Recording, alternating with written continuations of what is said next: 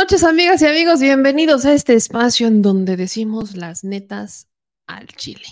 Yo soy Bebe Yamel y aquí el señor productor está intentando acomodarnos porque me cortó, me cortó la mitad de la cabeza. Parece que hoy no tenemos problemas con Facebook.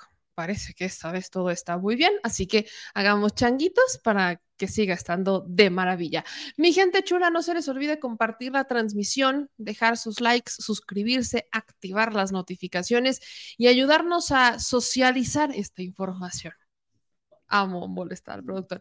Socializar esta información, ayúdenme a compartir, a llegar a cada vez más personas para que todas y todos nos generemos un criterio propio. Miren, no tenemos que pensar igual, esa no es la idea. Lo que sí tenemos que hacer es defender nuestros puntos siempre y cuando sí sean nuestros, no porque alguien nos los dijo, no porque los escuchamos de alguien a quien no conocemos, pero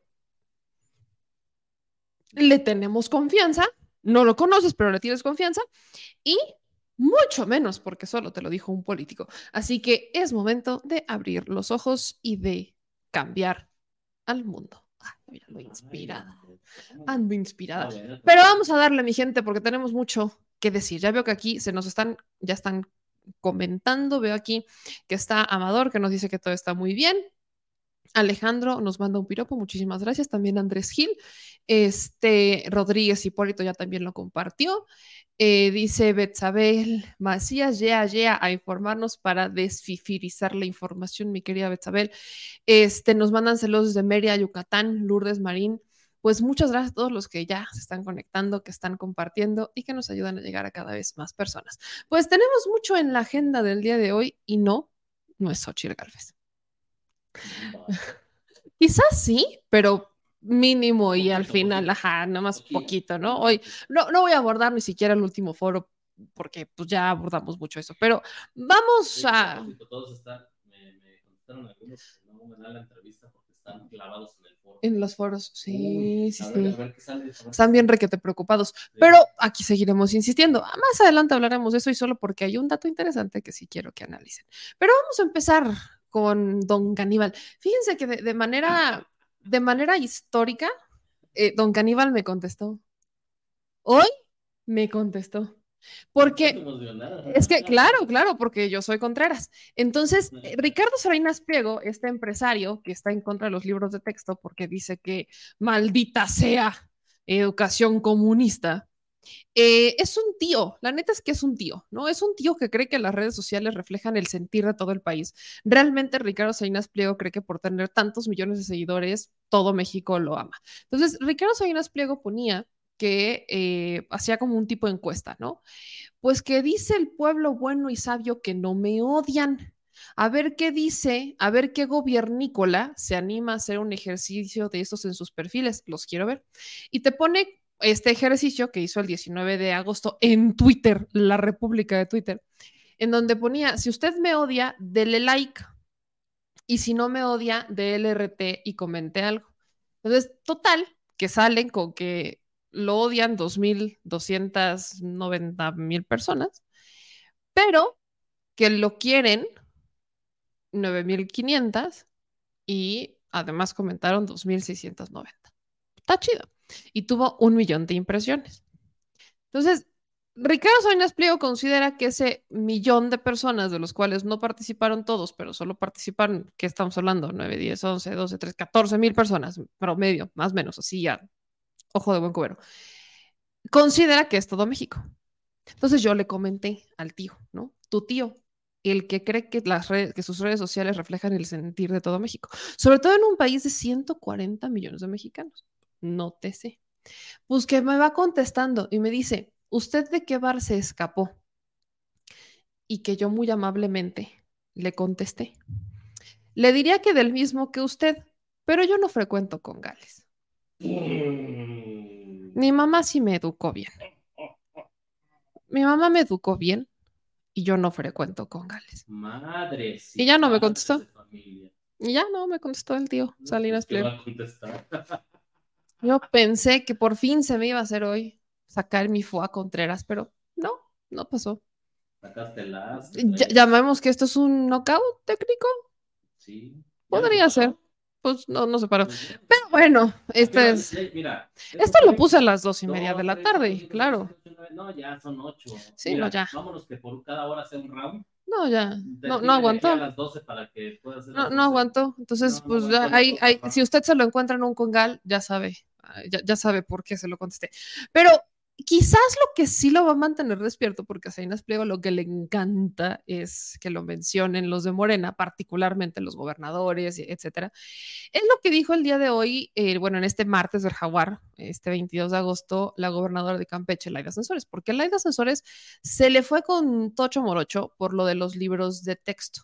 Entonces, es momento, a veces no, últimamente no hemos hablado del martes del jaguar, pero pues hay que retomarlo de vez en siempre. Y escuchen lo que pasa en esta segunda temporada, porque aparte lo tienen por temporadas, del martes del jaguar, en el capítulo 27 de Laida Sansores, donde pues, sí le dan su gustada respuesta a Ricardo Salinas Pliego.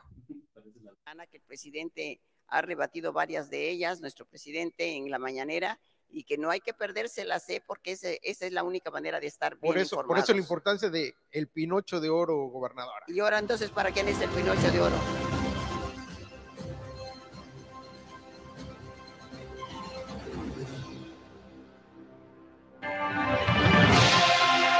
Ay, el señorito Ricardo Salinas. ¿Cómo si está tan bonito? ¿Se cree? Hecho a mano por la Virgencita, ¿eh? Sí, que, es guapísimo y a todas nos ve horribles, habla con un gran desprecio, pero aparte de eso, qué mentiras anda diciendo, ¿no? Así es, gobernadora. Y bueno, lo último que señala es que, vea, nada más, los libros comunistas están basados en una estrategia muy perversa para destruir nuestra cultura y para formar a los niños lejos de la cultura universal, de las matemáticas, de la física y de la historia. Pues de qué libros habla, ¿Qué, qué libros habla el señor? Si yo creo que nunca he leído ninguno, pero además ni ha abierto los libros de texto gratuito, la gente no lo conoce y están hablando de ellos como una consigna, que esto da vergüenza que en nuestro país reaccionemos de esta manera tan irresponsable. No, y lo peor es que manda a sus voceros a atacar. Aquí tenemos un video precisamente de esa cuestión, gobernadora. Soy Javier Alatorre, qué bueno que está con nosotros y esta noche vamos a iniciar con un asunto muy serio, los libros de texto que la Secretaría de Educación Pública quiere em, distribuir para el próximo ciclo escolar. Es un asunto serio porque México está en peligro por un virus que se creía erradicado el virus comunista, su resurgimiento está en la educación comunista que la Secretaría de Educación Pública busca imponer a las niñas y a los niños de México. Bueno, nos van a decir, ¿y qué pasa con la violencia? Pero la violencia, como ahorita nos pueden decir, y los libros, esta noche en Hechos llegan los ovnis a Nueva York y quieren volver comunista a los mexicanos con los libros de texto. No se la pierda. Los marcianos llegaron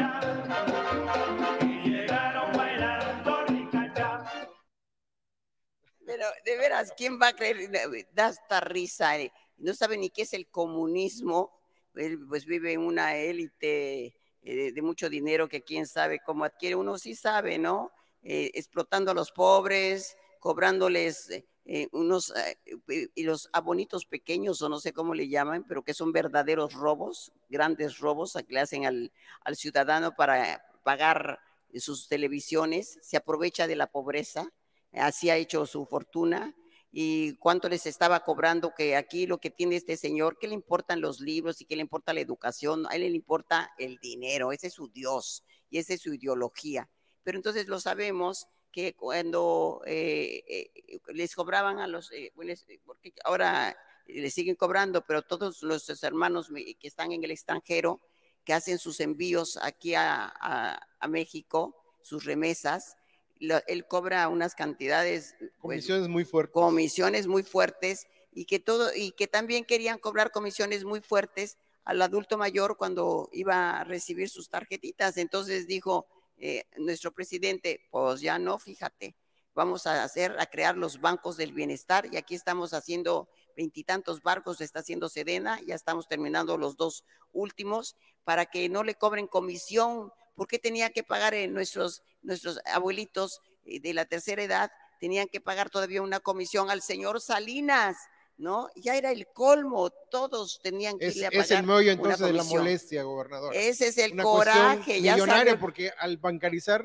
pues, Claro. prácticamente son millones de pesos en comisión. millones de pesos, pero además, si uno se mete en entre telas, pues también tiene eh, relaciones con unas compañías que son, eh, que Pues imprimen prá- libros. prácticamente está siguiendo el guion de la derecha junto con los ministros de la Corte, como sucedió precisamente con Luis María Aguilar, quien ordena la suspensión de estos libros en, en Coahuila. O sea, es una narrativa conservadora que está montándose.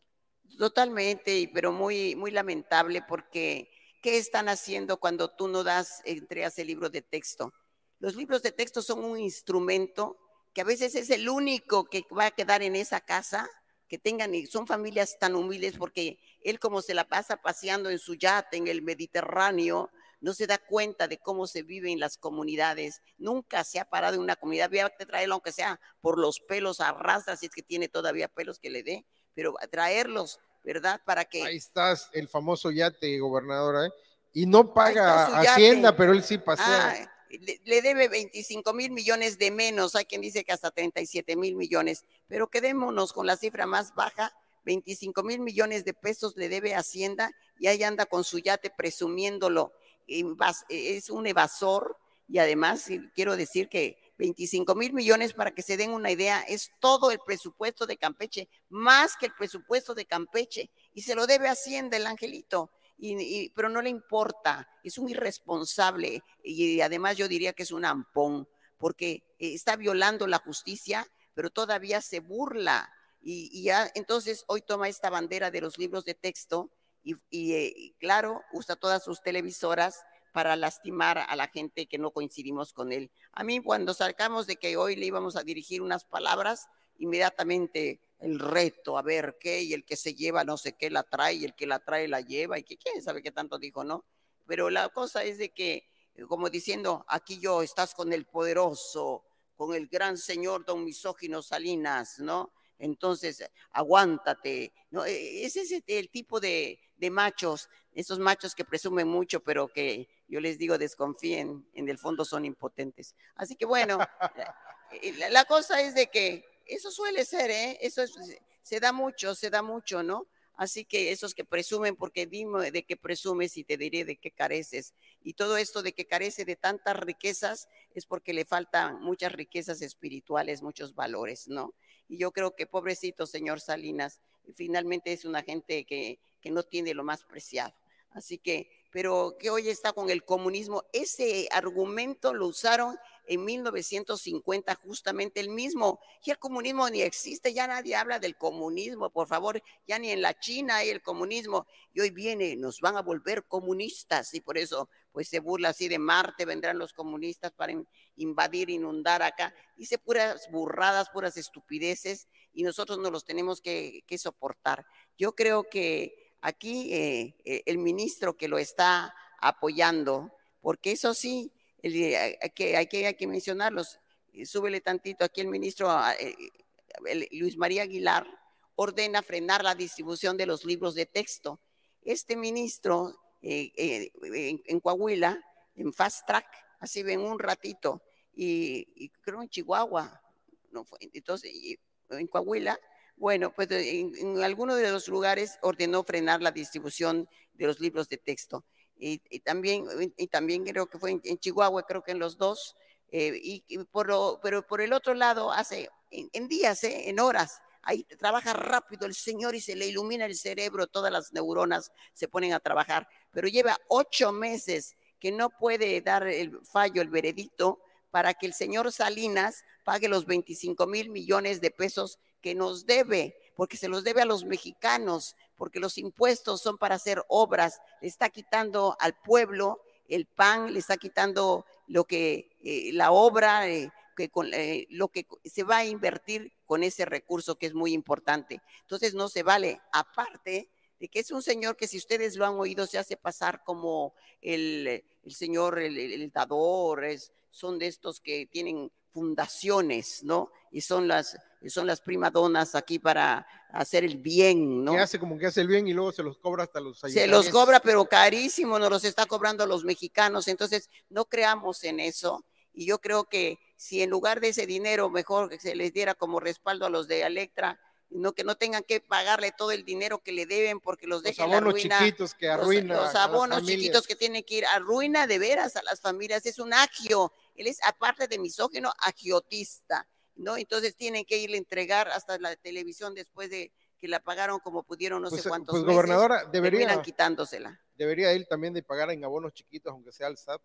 Aunque sean abonos, yo, yo creo que aunque sea, vamos a abogar por él, ¿verdad? Para que al SAT le dé abonos chiquitos chiquitos. y que le cobren, pero con intereses como los que él cobra en Electra. Eso es lo que deberíamos de hacer. Precisamente, gobernadora, señalaba al ministro que hoy fue denunciado, por cierto, al ser una cuestión, pues, eh, pues está haciendo miso en esta cuestión de obligar al pago. Por ahí tenemos precisamente un video. A ver si, pásenlo. Pues aquí vamos a poder estar aclarando, aclarando y contestando, ¿no? Calumnias, mentiras. Es muy importante lo que se dio a conocer hoy sobre el ministro de la Corte, que lleva ocho meses con un expediente guardado, que implica el que se resuelva a favor o en contra, pero que se resuelva un asunto de cuántos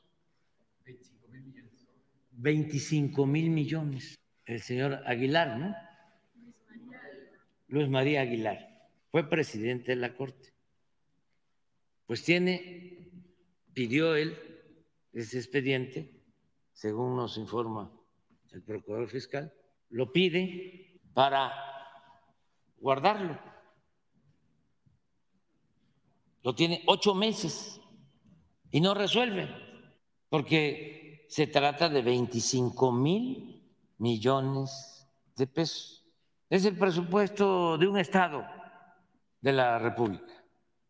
Puede ser el presupuesto de Baja California Sur, puede ser el presupuesto de Tlaxcala, el presupuesto de Zacatecas, de Campeche.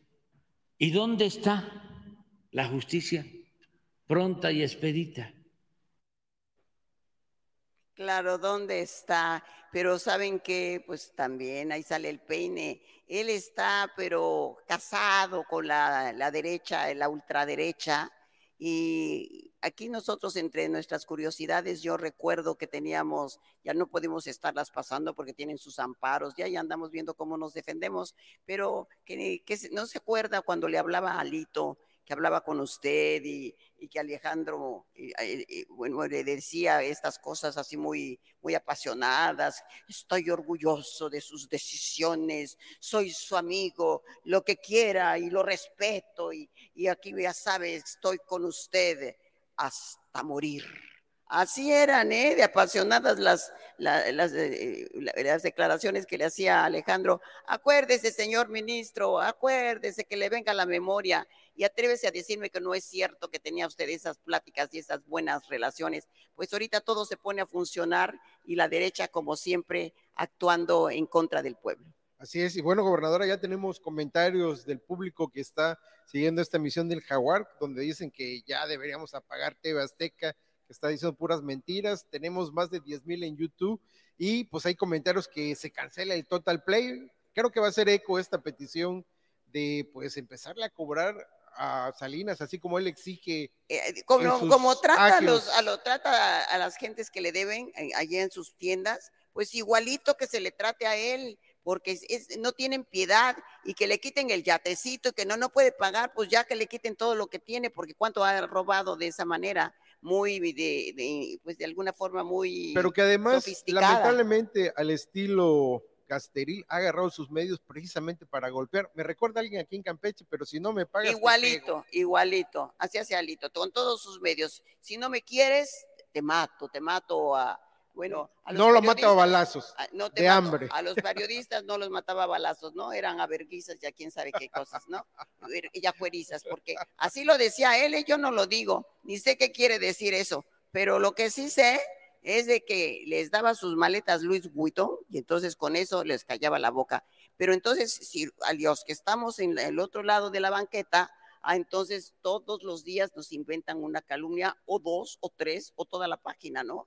Todos los días. Pero lo que no se dan cuenta, porque yo cuando veo cómo critican a nuestro presidente, pero que las críticas fueron aumentando a medida que él iba teniendo más éxito. Esto es algo que no concuerda, porque mientras mejor le va a México, mientras mejor le va a nuestro presidente, que todos propios y extraños lo reconocen, reconocido como el segundo presidente más querido del mundo, que hoy tenemos al dólar, pero arrodillado ante el peso mexicano, por así decirlo, nunca se había dado esto, jamás. Y hoy que vamos hacia arriba, vienen, van aumentando y arreciando las críticas. Pero miren, aquí yo tengo algo que vale la pena eh, leerlo, que, porque dice aquí que, pues que sí es, eh, es, es muy triste no tener amigos, pero que es más triste no tener enemigos. Y esto no lo digo yo, esto lo dice aquí Baltasar Gracián, que fue un escritor español del siglo de oro, muy comparado su, su obra del Criticón, Alegoría de la Vida Humana, es comparada con la del Quijote de la Mancha hasta ese grado. Pero entonces él escribía, triste cosa es no tener amigos, pero más triste debe ser no tener enemigos, porque quien no tiene enemigos, señal que no tiene talento que haga sombra, ni valor que le teman, ni honra que le disputen, ni bienes que le codicien, ni cosa buena que le envidien. O sea, sería un pobre diablo. Y a nuestro presidente le tienen una envidia de todo, de todo lo que hace, porque es un hombre rico, rico en valores, todos los valores, todas sus riquezas las lleva dentro, las carga en, su rectitud, eh, en su actuación, en, responsable como presidente, pero también como ser humano. Y esto los tiene realmente muy confundidos porque esperaban que fracasáramos. Ellos apostaban la- al fracaso de la izquierda y resulta que es una izquierda que está dando de qué hablar en el mundo y que muchos nos envidian. Estamos viviendo el mejor momento de México, con el mejor presidente de todos los tiempos, les pese a los Salinas o no les pese. Así que a quien le pese. que ha sido muy conciliador, muy dado al diálogo, porque en otras ocasiones precisamente los gobiernos pues amenazaban con quitar las concesiones a los dueños o empresarios de medios y eso ni a eso ha llegado el presidente, ha sido A demasiado nada. tolerante. Yo ya digo, ya, presidente, a veces ya dan ganas como de empujarlo, ¿no? Porque lo merecen. En realidad eso es lo mínimo que podían merecer. Eh, Claudia Sheinbaum salió a defender inmediatamente los libros de texto. Quien es consciente, quien es responsable, pues tiene que dar la cara. Yo creo que nosotros tenemos que darla. Imagínense, yo les decía que a veces es el único medio de información que va a quedar en esa casa, porque no hay para comprar un libro. Y los libros de secundaria, ¿qué va a pasar? Quemaron en San Cristóbal, fueron y los quemaron. Y se los arrebataron, dice Pigmenio. Dice, no, no los, eh, eh, no, no solamente los quemaron, eh, sino ni les, porque decían, vamos a arrancarles las hojas, arránqueles maestros, arránquenles las hojas que no les gusten, porque ahí se habla del fraude del 2002, eh, del, del 2000, no, Seis. el 6, del 2006, del 2012, y eso no les pareció, pero esa es nuestra realidad, que lo que tenemos que hacer es que no se repita nunca más, pero eso pasó y lo quieren borrar de los libros, lo quieren borrar de la memoria y de la historia, no lo van a poder borrar, por eso es ese enojo y porque ahora ya no van a poder sus uh, eh, grandes compañías que de- eh, distribuyen libros y que imprimen libros, pues ya no van a tener esas ganancias. Pero que para la gente humilde, miren, ya ven que yo les hablo siempre de mi legítimo amante del amor de mi vida, que no me contestó, que se quedó, dice que en shock, pero que la, la cosa es que sigue en shock y no me ha contestado si me acepta en matrimonio o no, no me acepta. Pero bueno, la cosa es que él es un hombre muy serio, él es un hombre que admirable, que eh, pues era un niño humildísimo, hijo de madre indígena, que co- comía una vez al día las hierbas que recogían los niños y que les hacían su, su caldo de agua, ¿no? Entonces, o caldo de hierbas. Entonces eh, dice, eh, bueno, él soñaba con comer tres veces al día, pero dice, cuando vio los libros de texto, de repente un día se encuentra con los libros, dice, qué maravilla, estaba emocionado, dice, si yo hubiese tenido en mi vida unos libros como este.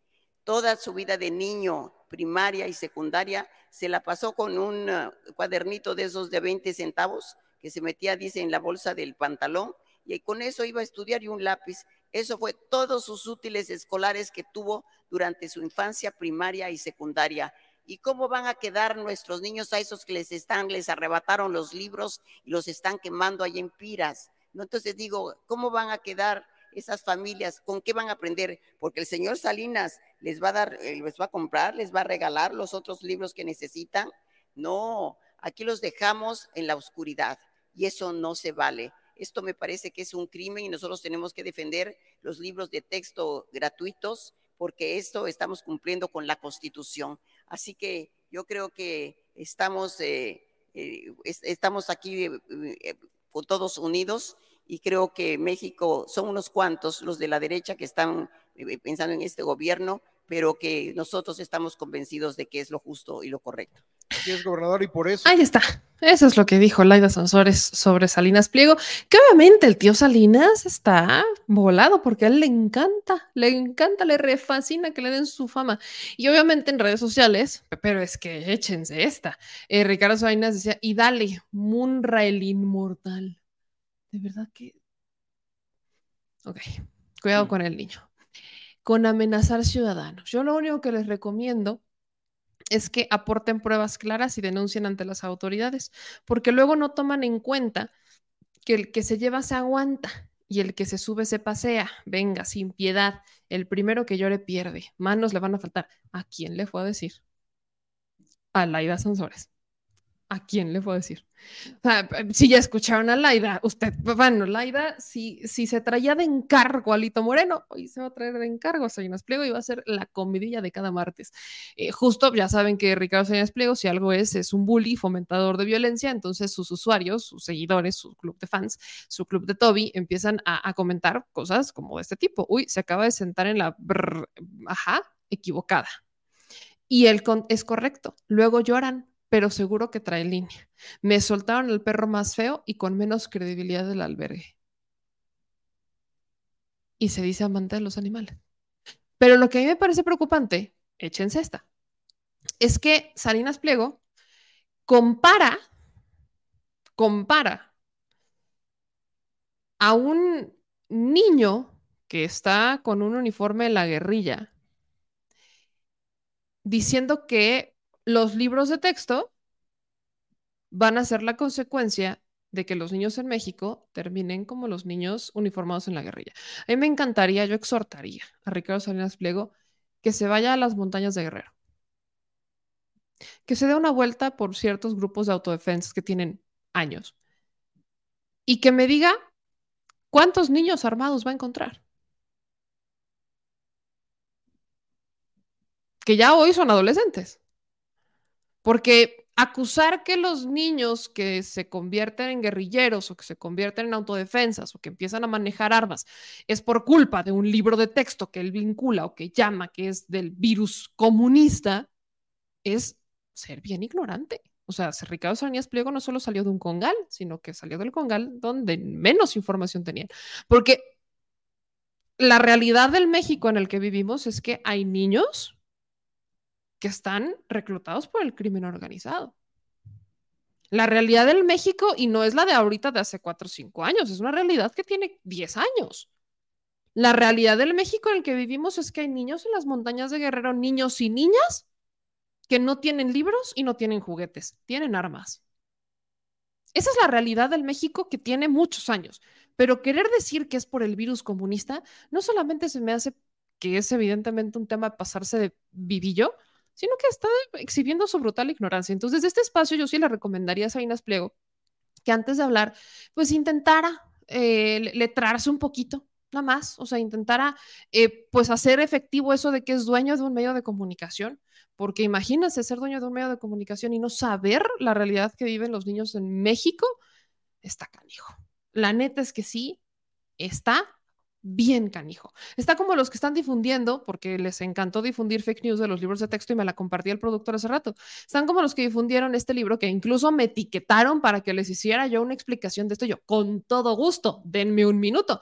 Me comparten este, este cuaderno que dicen, es que es de secundaria. Y el texto dice, Eugenia es una trabajadora sexual que está preocupada de que su trabajo disminuya por el aumento de trabajadoras transgénero.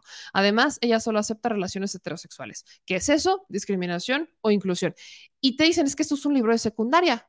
Sí, sí, sí, pero no es la secundaria para niños. No, no, no. Es un libro de secundaria, pero para los adultos, los de, los del INVEA. Aquí está el libro la imagen corresponde a un libro de secundaria de educación para adultos del, INEA y luego, ¿por qué pierden credibilidad? Y aquí está, pertenece justamente este, del Instituto Nacional para la Educación de los Adultos. Es un, son temas que se tratan desde los adultos, son temas que ya se conocen, son temas con los que vives día a día y muchas personas que no tienen educación, que pertenecen a una comunidad LGBT, que son adultas mayores, se han dedicado al trabajo sexual. Entonces, negar que esa es una realidad del México y del mundo también es cerrar los ojos. Quieren debatir este contenido, pero desde, la, desde el punto de vista de que es un contenido para adultos, debátalo desde ese punto de vista, pero no quiera venderlos, para mí no tiene nada de malo, pero estamos hablando del Instituto Nacional para la Educación de los Adultos. Si lo quieren debatir, que no les gusta no les parece desde esta perspectiva, adelante, ustedes son libres de hacerlo, pero no quieran vender que son los libros para los niños porque van a volver a caer en la infodemia. Pero bueno, pasemos de Salinas Pliego porque evidentemente el mundo, él no es ni el ombligo del universo ni se le acerca. Lo que sí está pasando en, en, en América Latina creo que es muy importante y lo vamos a estar abordando mucho porque pese a que en Argentina hubo un desastre, o sea, pero, pero, desastre, hermanas, desastre hubo en Argentina. Las elecciones de Argentina para llorar.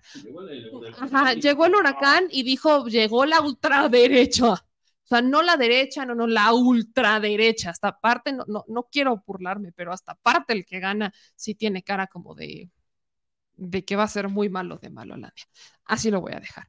Entonces, cuando, pues en Argentina, con Fernández, pues la neta las cosas no fluyeron, entre que estaba muy mal la economía de cómo la habían dejado y entre que no pudieron sortear los problemas eh, al interior del país, pues uno ya se estaba como desesperanzando de lo que podía pasar en América Latina. Pero en eso que llega Guatemala y Ecuador, dice Kika que te, te voy. El caso de Ecuador es muy es, es, histórico, aquí lo hemos abordado muchas veces porque es el regreso del correísmo, gana el correísmo, pero el caso del Ecuador es histórico. O sea, el de Guatemala es histórico, porque en Guatemala, cuando estuvimos en Guatemala, si de algo me pude dar cuenta, es que Guatemala era la versión de México de cinco años atrás, más o menos. Poquito más, ponle siete, un sexenio. O sea, ajá, una década. Lo que pasa, o sea, cuando no sé, cuando vi Guatemala, cuando escuché los problemas de Guatemala, que no son los mismos de los mexicanos, cuando vi el contexto, cuando veía y, hablábamos con Diana de este contexto de corrupción y de, toda esta, de, cómo estaba enquistada tan profundamente pues la impunidad, la falta de justicia, etcétera. Inmediatamente recordaba cómo era el México y cómo todavía es un poco México, pero ahora imagínense el México de Calderón, ¿no? En la época de Calderón, entre la transición de Calderón y Peña. Entonces, ese México que yo me imaginaba con, Guatemala, hoy, hoy cambia, hoy da un, pero hoy, hoy voltea por completo la tortilla y gana la izquierda en Guatemala, nuestra frontera, o sea, que también es importante porque mucho hablamos de las elecciones de Estados Unidos y que somos frontera y ta, ta, ta, pero a veces no entendemos la importancia de la frontera del sur y que también necesitamos volver a ver las, la, situación política en la frontera del sur porque, a ver, si hablamos de temas migratorios, si hablamos de temas de narcotráfico, ta, ta, ta, ¿por dónde entran? Por el sur. ¿Cuál es la frontera? Eh, eh, estamos hablando Chiapas, Guatemala. Entonces, evidentemente, tener un gobierno que hoy tenga una idea completamente distinta a la que te venían manejando los gobiernos de derecha, es bastante alentador. Así que vamos a hablar sobre la victoria de Bernardo Arevalo que prometió luchar contra la corrupción tras su amplia victoria. Pero quiero que escuchen lo que dijo el presidente Andrés Manuel López Obrador justamente sobre las elecciones de Guatemala, en donde los felicita por el triunfo de Bernardo Arevalo. Y creo que sí, esto es bastante histórico. Estoy muy contento porque ganó la elección en Guatemala Bernardo Arevalo. Y manifiesto, reitero, mi felicitación al pueblo hermano, vecino de Guatemala, porque todos los antecedentes hablan de que Bernardo Arevalo es un hombre progresista, con principios, una gente honrada, que va a gobernar para todos, pero estoy seguro que le va a dar atención especial a los más pobres. Fue una cosa extraordinaria, milagrosa, algo que merecía el pueblo guatemalteco después de muchos años de sufrimiento. Entonces estoy muy contento porque son nuestros vecinos, hermanos y ayer hablé con él y quedamos en encontrarnos una vez que esté ya como presidente electo. Desde luego que tenemos muchos asuntos que tratar para que haya cooperación, que podamos ayudarnos mutuamente. Ya estamos nosotros apoyando en Guatemala con programas para el desarrollo, con el propósito de que la gente no se vea obligada a emigrar, a abandonar sus pueblos. Y ahora, pues con más razón, porque Bernardo, estoy seguro que va a buscar el que haya más cooperación en lo económico, en lo social, y es una muy buena noticia. Estaba yo muy feliz. Además, ganó con mucho margen, con más de 20 puntos de ventaja. Muchas felicidades al pueblo de Guatemala. Pues vamos a hablar sobre las elecciones de Guatemala. Mi querida Diana, muchísimas gracias por la espera. Y pues empezaría preguntándote, el presidente decía, es casi un milagro. ¿Es casi un milagro lo que pasa en Guatemala? Hola, mi estimada Meme. Eh, bueno, es un placer siempre compartir contigo, con la audiencia, eh, pues que siempre se conecta para escuchar tus programas. Y yo creo que sí, es más que un milagro. Creo que nos conectamos hace más de un mes o dos meses, no, ya no recuerdo cuándo. Y ajá, y pues bueno, se, se miraba la cosa, estaba terrible, terrible en términos de, de, bueno, del panorama político en ese momento. Sin embargo, pues bueno, Guatemala siempre sorprende, somos un país que sin duda eh, al final siempre generamos expectativa, no solo a nivel nacional, sino también a nivel internacional, y creo que también ha sido desde hace muchos años, pero evidentemente siempre existían esos poderes fuertes que hacían que pues la gente pues se desanimara y bajaran, subían los ánimos, y pues bueno, ahorita creo que, que fue una total sorpresa desde la segunda, o desde la primera vuelta, que fue un mes atrás y ahorita que el domingo pues fue una explosión, o sea, eso fue, tuve la oportunidad de estar ahí presente no solamente cuando eh, se dan los, se empiezan a hacer el conteo de votos, porque fue un conteo de votos eh, que arrasó, o sea, era un voto a favor de eh, la candidata Sandra Torres o dos votos y el resto iba para Bernardo Arevalo y era impresionante ver eh, también el, la euforia a la hora de cuando ya se cierran las urnas eh, y, cuando ya dan como los resultados preliminares, pues que la gente pues sale, ¿no? A las calles, una cosa magnífica. Yo creo que más que sorpresa, también creo que era algo que se esperaba, que ya se sentía, que evidentemente existía cierta incertidumbre, porque eso decía la gente en las calles, pero pues bien, bien dicho, no solamente de la población, sino de, de pues los mismos, eh, los, mismos candidatos, eh, era ya un acto de valentía que la población guatemalteca tomó y decidió eh, muy certera en ir a las urnas. Eh, era, es siempre en las segundas vueltas la población ya no llega o muy poca gente llega, sin embargo, esta segunda vuelta hubo, subió un 30% el nivel de población que fue a votar y fue impresionante porque pues se arrasó no solamente en el departamento de Guatemala, porque también ese era como el, el tema de, de, Bernardo, de que pues no tenía mucha población a nivel eh, local o en los departamentos, sin embargo en los departamentos eh, fue eh, totalmente arrasando, fueron pocos los departamentos en los que no ganó, pero en el resto arrasaba, ¿no? Entonces creo que, que sí, sí, fue, fue un momento histórico, realmente me sentía muy contenta también el hecho de poder relatar todo esto a través de la historia, eh, el poder comunicar, el poder dar a, conocer no solamente el sentir de la población, sino el sentir de un país, de un país completo a un cambio eh, de, de, gobierno, pero también a un cambio de democracia. Y a eso me refiero en el hecho de que la gente se acercara a las urnas sin miedo a votar y que no fuera indiferente. Creo que eso para mí fue lo más valioso en este momento y sigue siendo, porque la euforia se sigue sintiendo en el ambiente. Eh, era imposible no sentirte eh, identificada con la euforia de las personas, independientemente del candidato, pero sí eh, de la, del sentir de la población. Niños salieron a manifestar ese día, con, o sea, era, una cosa explosiva, no solamente en la ciudad capital, sino también en el interior del país. Y creo que eso jamás se había sucedido y muchos medios y también el mismo Bernardo decía, em, cuando gana un partido de fútbol la gente sale a las calles así.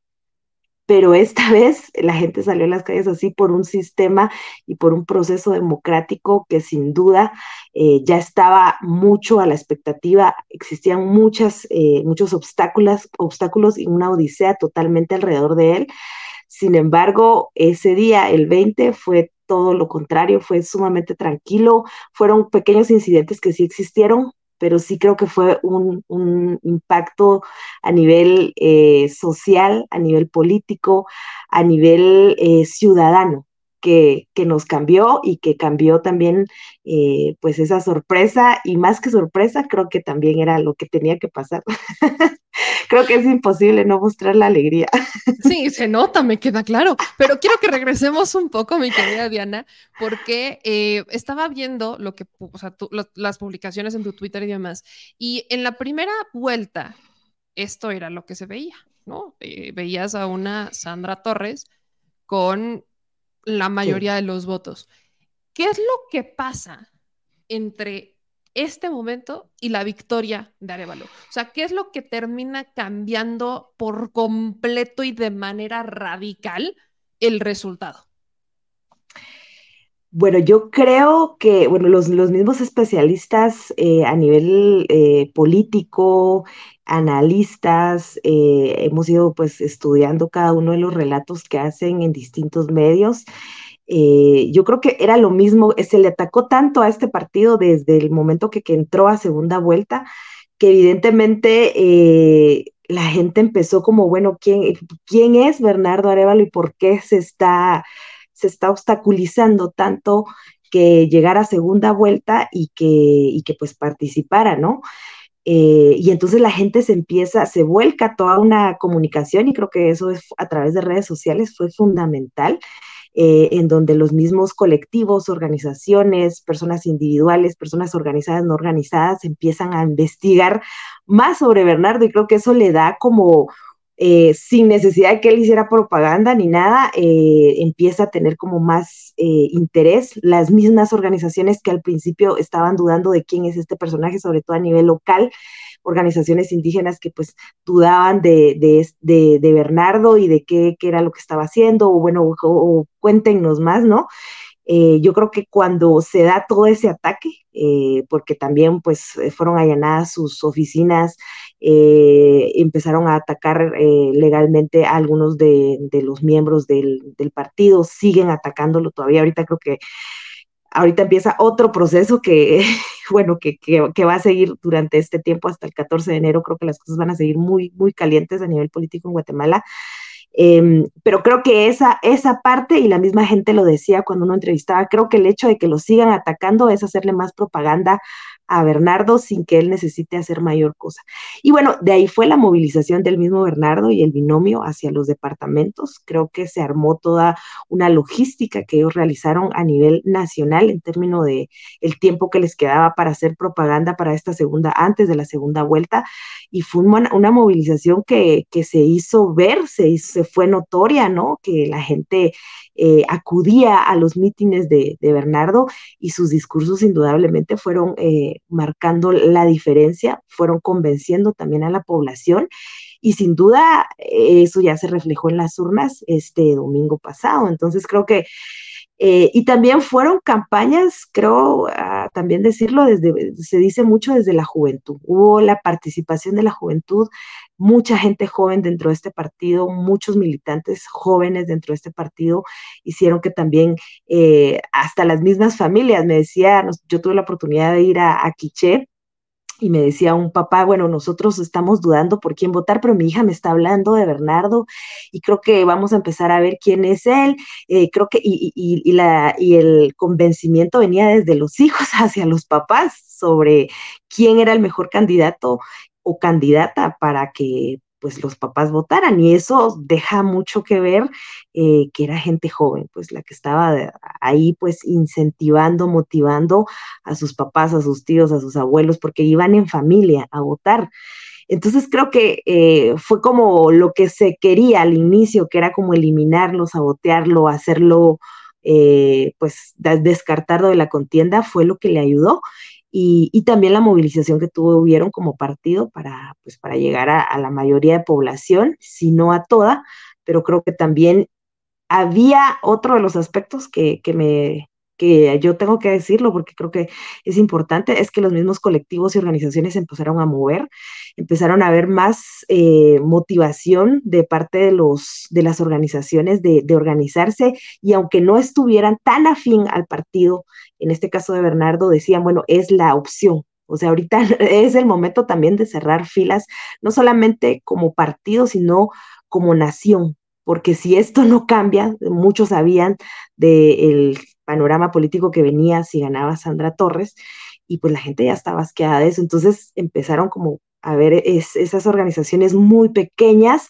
pero que fueron generando impacto ya a nivel más global, y pues ese fue el resultado del 20 de, de agosto. Entonces creo que en un mes fue una situación muy convulsa, pero al final fue muy determinante para que pues, la gente al final decidiera votar y decidirse por, por este candidato. Ahora, Diana, platícame quién es, o sea, quién es eh, Bernardo Arevalo, por quién votan en Guatemala, de quién generó esta movilización de esa hora o nunca, jóvenes impulsen, es este el momento, si no ya nos fregamos otra vez. Y, perdón, pero pues que es la neta. Y sobre todo, ¿cuál es su diferencia? ¿Qué es lo que marca la diferencia de la idea, la propuesta, el perfil del propio Bernardo Arevalo con los perfiles que tiene, Yamatei, o sea, con lo que han tenido durante tantos años gobernando el país?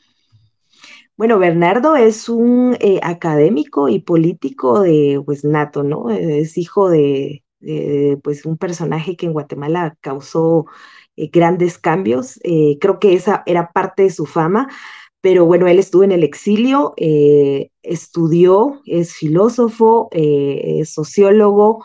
Y bueno, tiene un, máster en, filosofía y, y, su especialidad y sociólogo también. 12 años de carrera a nivel diplomática, estuvo trabajando en España y en otros lugares eh, en, eh, en, el exterior, siempre representando a Guatemala. Entonces tenía pues toda una experiencia a nivel que mamó, ¿no? La política desde su padre. Y creo que eso eh, sin duda se nota cuando tú ya empiezas a escucharlo, lo vas viendo. Y como él mismo se denomina, yo creo que lo ponía dentro de una de mis notas, él se denomina como un político eh, académico poco conocido, porque era poco conocido. Ya estaba en el Congreso en estos, en este, eh, últimos cuatro años que pasaron, él ya estaba y incentivó varias eh, propuestas de ley a favor de la salud, sobre todo el tema del cáncer. Em, entonces eso también le daba cierta relevancia, pero nunca se había lanzado para, para presidente, es su primera vez como candidato a presidenciable. Entonces, eh, yo creo que eh, hay como varios aspectos. Eh, además de ser académico, pues tenía ya una incidencia en el Congreso. Eso creo que también fue determinante porque la gente pues ya empieza a investigar y a decir, ah, sí, él ya estaba, y etcétera, etcétera. La gente ya lo conocía, no era tan desconocido, obviamente no era tan famoso, eh, como pues Sandra y otros candidatos que, pues ya llevan muchos años. Sandra era su tercera vez en esta contienda electoral. Entonces, eso es como lo, novedoso, pero además de eso, eh, ya tenía una participación, no solamente porque fue el fundador del movimiento Semilla, eh, que sabemos muy bien, el movimiento Semilla es un movimiento político que nace a partir del 2015 eh, y que nace de esas marchas y desde esas protestas fuertes que sacaron a gobiernos como el de Alejandro Yamatei, de, como el de Otto Pérez Molina, y, pues que lo llevan a, la cárcel, ¿no? Entonces, eh, toda la gente, chavitos, que en ese tiempo, y eso también se hacía análisis, los chavitos que a los 15 años iban a las marchas, en, estos, en esta contienda electoral ya tenían 18, ¿no? Con la posibilidad de votar. Entonces, creo que también eso eh, hace que, que esa fama se vaya haciendo, sobre todo en esta población joven, eh, pero pues bueno, su participación política desde hace 12 años, su, su, trabajo y el hecho de haber mamado esa política, creo que lo hacía como un referente idóneo para la mayoría de personas. Si hablabas tú con un taxista y te decía, bueno, es que está Sandra, porque así lo decían, lo digo tal cual, porque yo trataba de, eh, cada vez que hablaba con la gente, de preguntarle qué era lo que pensaba, por quién iban a votar, cuáles eran sus motivaciones, y decían, es que eh, esta señora está obsesionada, hasta dice que está casada con Guatemala, y eso da miedo, dice la gente, o sea, la gente tenía ya cierto temor de esa forma tan obstinada de Sandra y que en este caso pues Arevalo es todo lo contrario, ¿no? Muy tranquilo, incluso cuando da su primer conferencia de prensa el domingo, eh, su tono de voz, su temple para poder dirigirse a la población es como totalmente diferente y creo, y no, no, no, no, no dudo de eso, que, que la gente eso fue lo que también más a la hora de ver que tenía esa historia política por parte de su padre, su madre como familia, eh, y ver esa trayectoria, entonces empiezan a inclinarse y a que pues evidentemente en su campaña fue muy, muy pobre a diferencia de la de Sandra. Y creo que la gente también eso, eso lo vio y decidieron votar por precisamente no por una playera, no por dinero, no por vales, ni absolutamente nada de situaciones eh, que conllevaran a cuestiones eh, pues, muy banales, ¿no? Sino que la gente sí pensó y la gente pues al final sabía que su voto era secreto y que pues iban a votar por, y muchos eso decían, vamos a votar por el, el mejor, no por el menos peor, porque antes esa era como la consigna, bueno, hay que votar por el menos peor, ¿no? Era lo que decían ya, sobre todo cuando eran segunda vuelta, que ya no había mayor opción, pero creo que en esta segunda vuelta... Eh, eh, sí habían dos opciones totalmente diferentes, totalmente eh, contrarias una de la otra, y, que pues Bernardo sin duda logró convencer a, la población. Entonces creo que fue un todo, ¿no? Fue un todo, su experiencia, su capacidad, eh, el equipo que evidentemente tiene atrás de él pero que al final también fue esa Guatemala harta, ¿no? Y cansada de la misma política, de los mismos personajes, eh, no solamente corruptos, sino también descarados, ¿no? O sea, ya era un descaro total y creo que su lema, porque pues su lema es anticorrupción, era lo que también atrajo a mucha población, porque esto se viene hablando desde antes del 2015, durante el 2015, que la gente está harta de eso y el tema de la pandemia evidenció que esos sistemas eh, pues enquistados en nuestra Guatemala eh, generaba que la gente creo que murió eh, totalmente, o sea, la gente murió y eso fue lo que también generó conciencia en las, en las personas, porque pues vimos los hospitales desabastecidos, vimos esa indignación en las calles, sin la gente se quedó sin trabajo y creo que en este momento la pandemia también fue determinante porque la gente dijo, no, ahorita o votamos, porque sabemos que al final el dinero llega, la ayuda está, pero si no se usa para el recurso que se necesita, que son para las escuelas, para los hospitales, no vamos a salir porque la gente pues se murió, ¿no? O sea, ¿cuánta gente no se murió acá por, todo el sistema corrupto que pues no sirvió a favor del pueblo, sino a favor de pues poderes eh, más allá de, los intereses personales que de los intereses sociales y, de, nación. Diana, evidentemente cuando, y lo platicábamos en todas las veces que hemos eh, eh, que nos hemos encontrado cuando estuvimos allá en Guatemala y demás. Y si hablamos de Guatemala, pues la palabra corrupción, eh, impunidad, falta de justicia, es la constante, así como aquí en México. Entonces, eh, me queda claro, ahora que lo explicas, la diferencia con un Yamatei. Pero, ¿quién era el gallo, o, eh, vaya, quién era el candidato favorito de Alejandro Yamatei?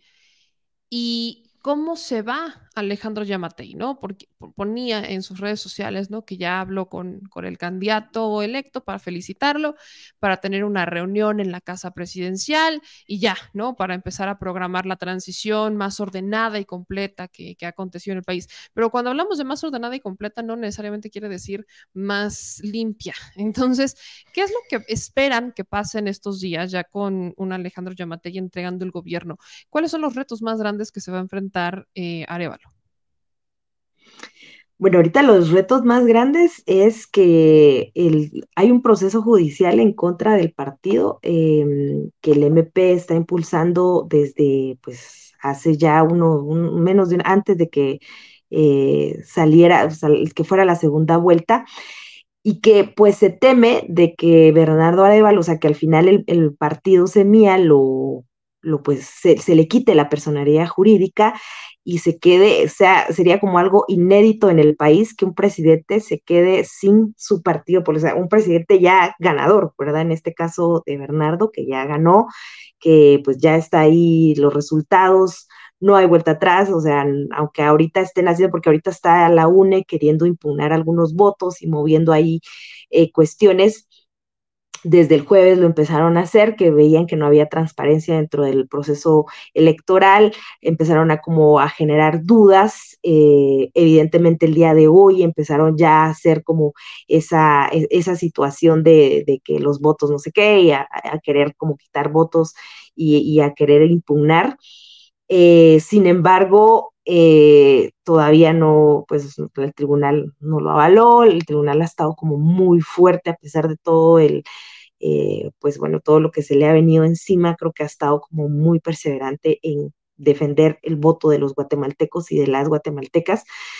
Entonces ahorita se le viene a, Bernardo que si el partido político lo elimina, o sea, lo, le quitan la personalidad jurídica, sería algo inédito, ¿no? Entonces, eh, eso habría que ver.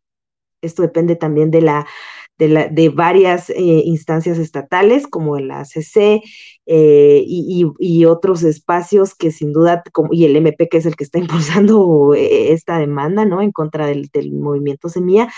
Entonces habría que esperar, porque yo creo que las cosas aquí todavía no se van a quedar tan, tan tranquilas. De hecho, también había cierto temor por, por, por la vida de Bernardo. Creo que eh, mucha gente también eso rumoraba así por, por, por detrás, ¿no? De que fuera lo que fuera a pasar algo como eso, ¿no?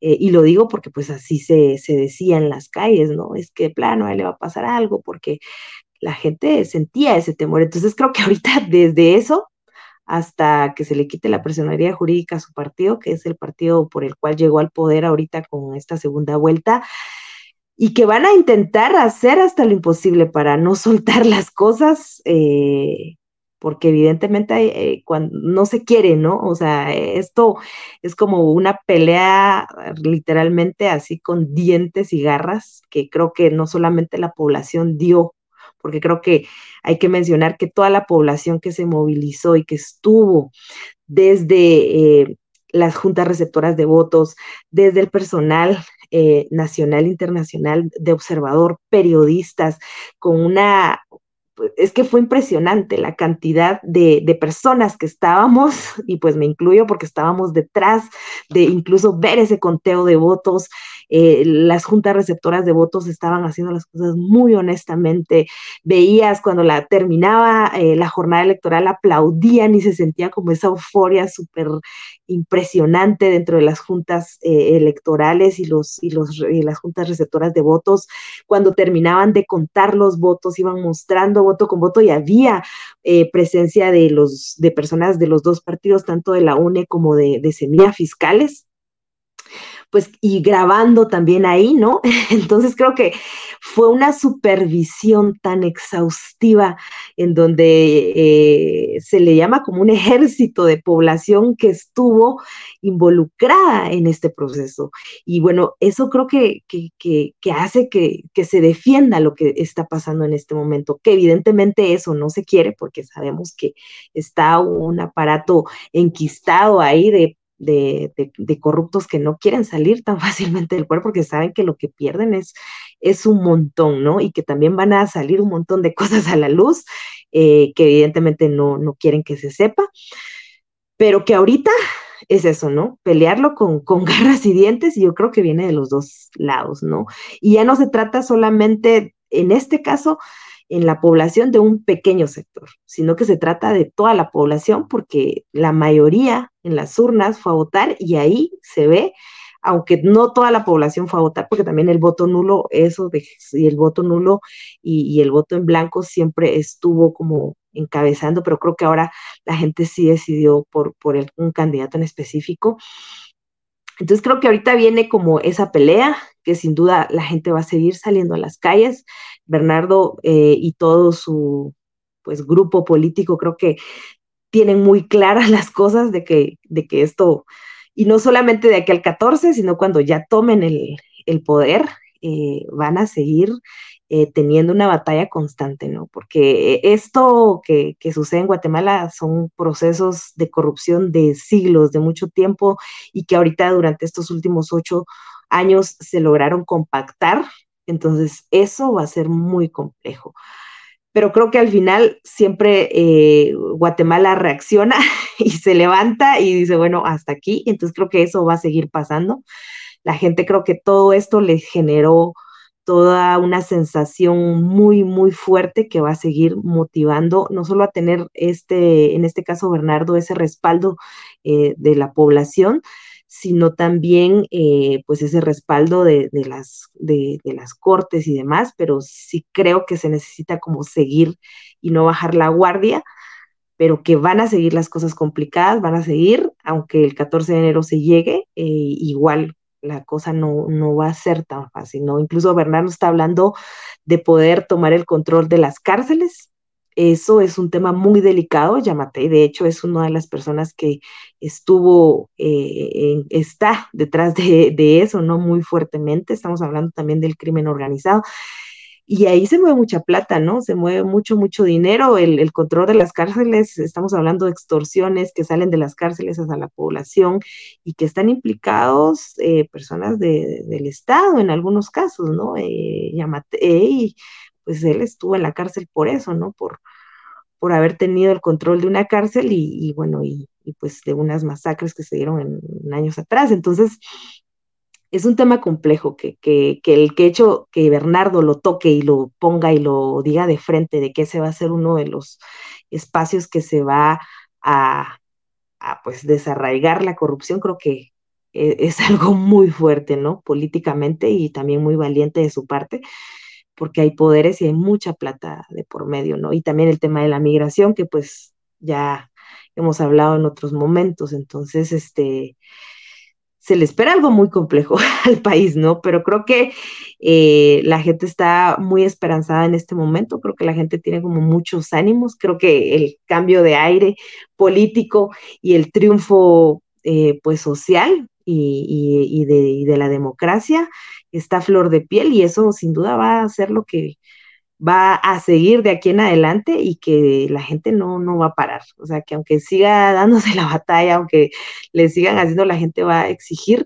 Y como el mismo presidente, el como mismo Bernardo decía, ahorita nosotros no salimos con la playera de semilla cuando dio su conferencia de prensa el domingo por la noche, como a las diez y media de la noche, decía, salimos con la bandera de Guatemala como la gente está allá afuera, porque estamos representando ya no a un partido político, sino a un país. Y creo que esas palabras fueron fundamentales eh, en este momento, porque la gente pues es eso, ¿no? No es un partido, no es, sino es una nación, es un país, y que él, su trabajo en este momento y su función es velar por los recursos eh, que, son para la población y, y, para los menos desfavorecidos durante mucho tiempo, ¿no?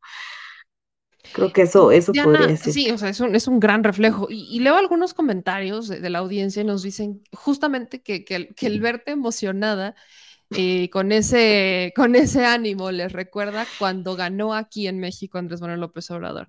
Entonces, yo, obviamente esto será para proyección, pero tú como periodista que has, le has dado cobertura a temas migratorios, a crisis, a delincuencia, a corrupción y todo esto, cosas que terminan afectando a los dos lados de la frontera, ¿qué es lo que esperas? ¿Qué, o sea, ¿qué es lo que ha dicho el propio Arevalo? ¿Qué es lo que esperas que pudiera hacer eh, vaya, ¿qué es lo? Ya sabemos que el presidente dijo que se van a reunir en cuanto ya esté formalmente instalados, o sabemos que hay una buena relación, o sobre todo el presidente de México lo celebro con bombo y platillo, hasta se le veía la emoción al presidente de México, pero eh, de este lado, ¿qué es lo que Arevalo ha dicho que podría pasar con su relación con México? ¿Qué sería diferente? Su bandera es justamente de combatir la corrupción tras su amplia victoria y seamos realistas, lo somos realistas aquí en México, combatir una corrupción tan, tan, tan enquistada como ha estado aquí en México y como está en Guatemala, no es algo que pueda resolver en un periodo. Mm. Entonces, eh, eh, vaya, la dimensión y el reto es grande, decía, y leo justamente en esta nota que, que trabajaste, que decía, recuperar la confianza en el Estado y en la democracia híjole, Mm. si aquí estamos batallando con eso, pues no me imagino ya cómo están. Entonces, ¿cuál es, qué es lo que tú ves como periodista que eh, Arevalo pudiera hacer ya en estas relaciones con México, en los problemas que tenemos en común con la frontera? Yo creo que el hecho incluso de, del que se, el, el, crear ese vínculo, el crear diálogo, el no crear confrontación, el decir yo estoy abierto, porque lo dijo también el presidente Nayib Bukele le llamó, eh, eso decía él en la conferencia de prensa, eh, eh, también el presidente Alejandro Yamatei, y también él decía en esa conferencia, y bueno, se refirió hacia, a Sandra Torres con su contrincante de una manera muy respetuosa, de una manera eh, yo creo que esa parte de, Areva, de, de, Bernardo hace que sin duda no solamente que lo haya hecho con su contrincante en esta contienda electoral, que lo haga con todos, ¿no? Creo que es muy, muy notorio. Eso creo que es una apertura, eso es lo principal para un gobernante en este momento que necesita Guatemala, ¿no? No una confrontación, no una pelea, y sobre todo con los países vecinos como México, como El Salvador, como Honduras, con la región, ¿no? Eso creo que da mucho, eh, pues da mucha esperanza porque existe esa apertura. Y yo creo que también eso, ¿no? O sea, es un sistema muy arraigado, muy enquistado, muy complejo, muy convulso y muy cambiante en Guatemala, ¿no? O sea, también en Guatemala a veces, y no solamente a nivel, eh, a nivel local, pues igual suceden cosas muy, eh, muy, muy fuertes y muy rápido. Entonces creo que eh, eso va a ser también complejo porque mucha población, y eso pues también yo escuchaba de las mismas organizaciones eh, indígenas que al principio no se sentían identificadas o no se sentían reflejadas con el gobierno de Bernardo, pero que al final querían eh, apoyarle porque estaban viendo la posibilidad de el inicio. Yo creo que este es el inicio de un cambio eh, que va a llevar un tiempo, que no va a ser fácil. Evidentemente, Bernardo agarra un país con un sistema endémico totalmente, eh, que no va a ser fácil y que la población también tiene que entender que en cuatro años no va a cambiar y creo que la gente eso lo tiene muy claro.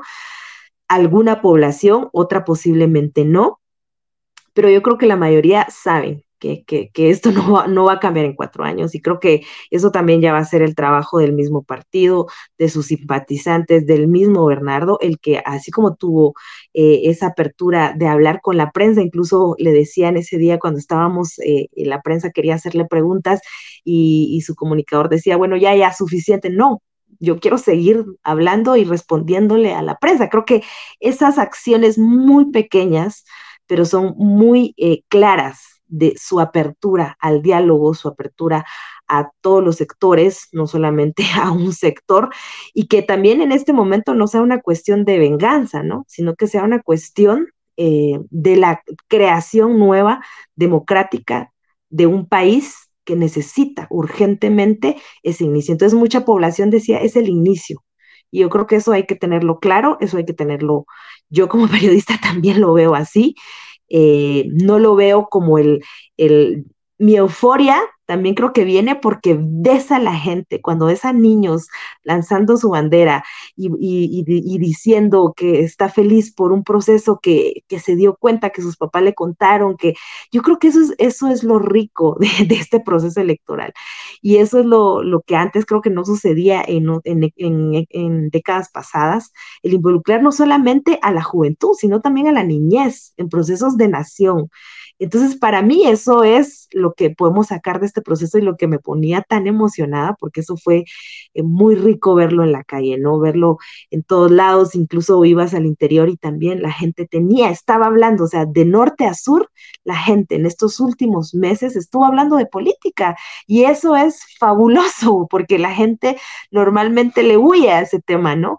Entonces, creo que esas son las cosas que a mí me emocionan no significa que eso me, me haga y diga, bueno, eh, esta persona es la idónea, porque creo que siempre van a haber, no, no todo es ideal y eso hay que tenerlo claro pero yo creo que el hecho que la gente hablara de un proceso electoral, que, que los niños hablaran de un proceso electoral, que los niños dijeran quién es Bernardo, eh, quién es Sandra Torres y que la misma gente, creo que eso es muy importante porque no se da o nunca se había dado de la manera como se dio en este 2023.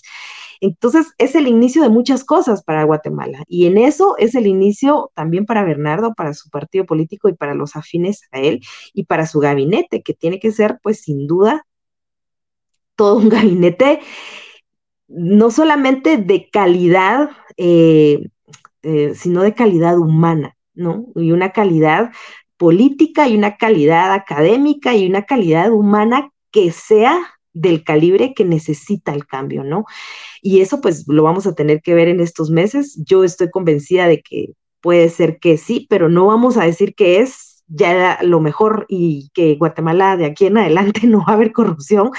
No, es el inicio de un cambio y creo que eso hay que tenerlo siempre de aquí a cuatro años y que de aquí a cuatro años la gente siga organizada, que la gente siga hablando de política, que la gente siga involucrándose, que los jóvenes sigan trabajando para que después empiecen los nuevos perfiles, ¿no? Ya no solamente Bernardo, sino perfiles formados, porque también es otra de las cosas, ¿no? Mucha gente, pues está bien que Bernardo jaló a gente joven, pero gente joven formada y gente joven que sabemos que ahorita al entrar al Congreso o al entrar a estos espacios en donde la corrupción, o sea, se les van a meter por los ojos y a estas chavitas puede que se las coman vivas y eso creo que Bernardo y todo su equipo político lo tiene que tener muy claro para cuerpar no solamente a las jóvenes que entran al Congreso, sino también a los hombres jóvenes que entran al Congreso.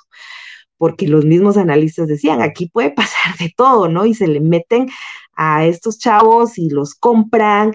Entonces eso es un reto grande que, el partido tiene que, ¿cómo? Pues ya, ya, ya, lo, ya lo iremos viendo, ¿no? Pero desde mi perspectiva es eso. Eh, eh, el hecho de que seas joven eh, no significa que vas a hacer lo mejor, ni que vas a hacer el cambio, ni que vas a traer una política nueva a Guatemala. Tenés que tener una formación política muy clara y muy específica, que creo que ese va a ser el trabajo del partido como tal, y también de las personas que van a llegar a ese espacio, ¿no? Y que en este caso son chavas eh, y que ellas tienen que tener la claridad de lo que van y a lo que se van a enfrentar, ¿no? Y no bajar la guardia.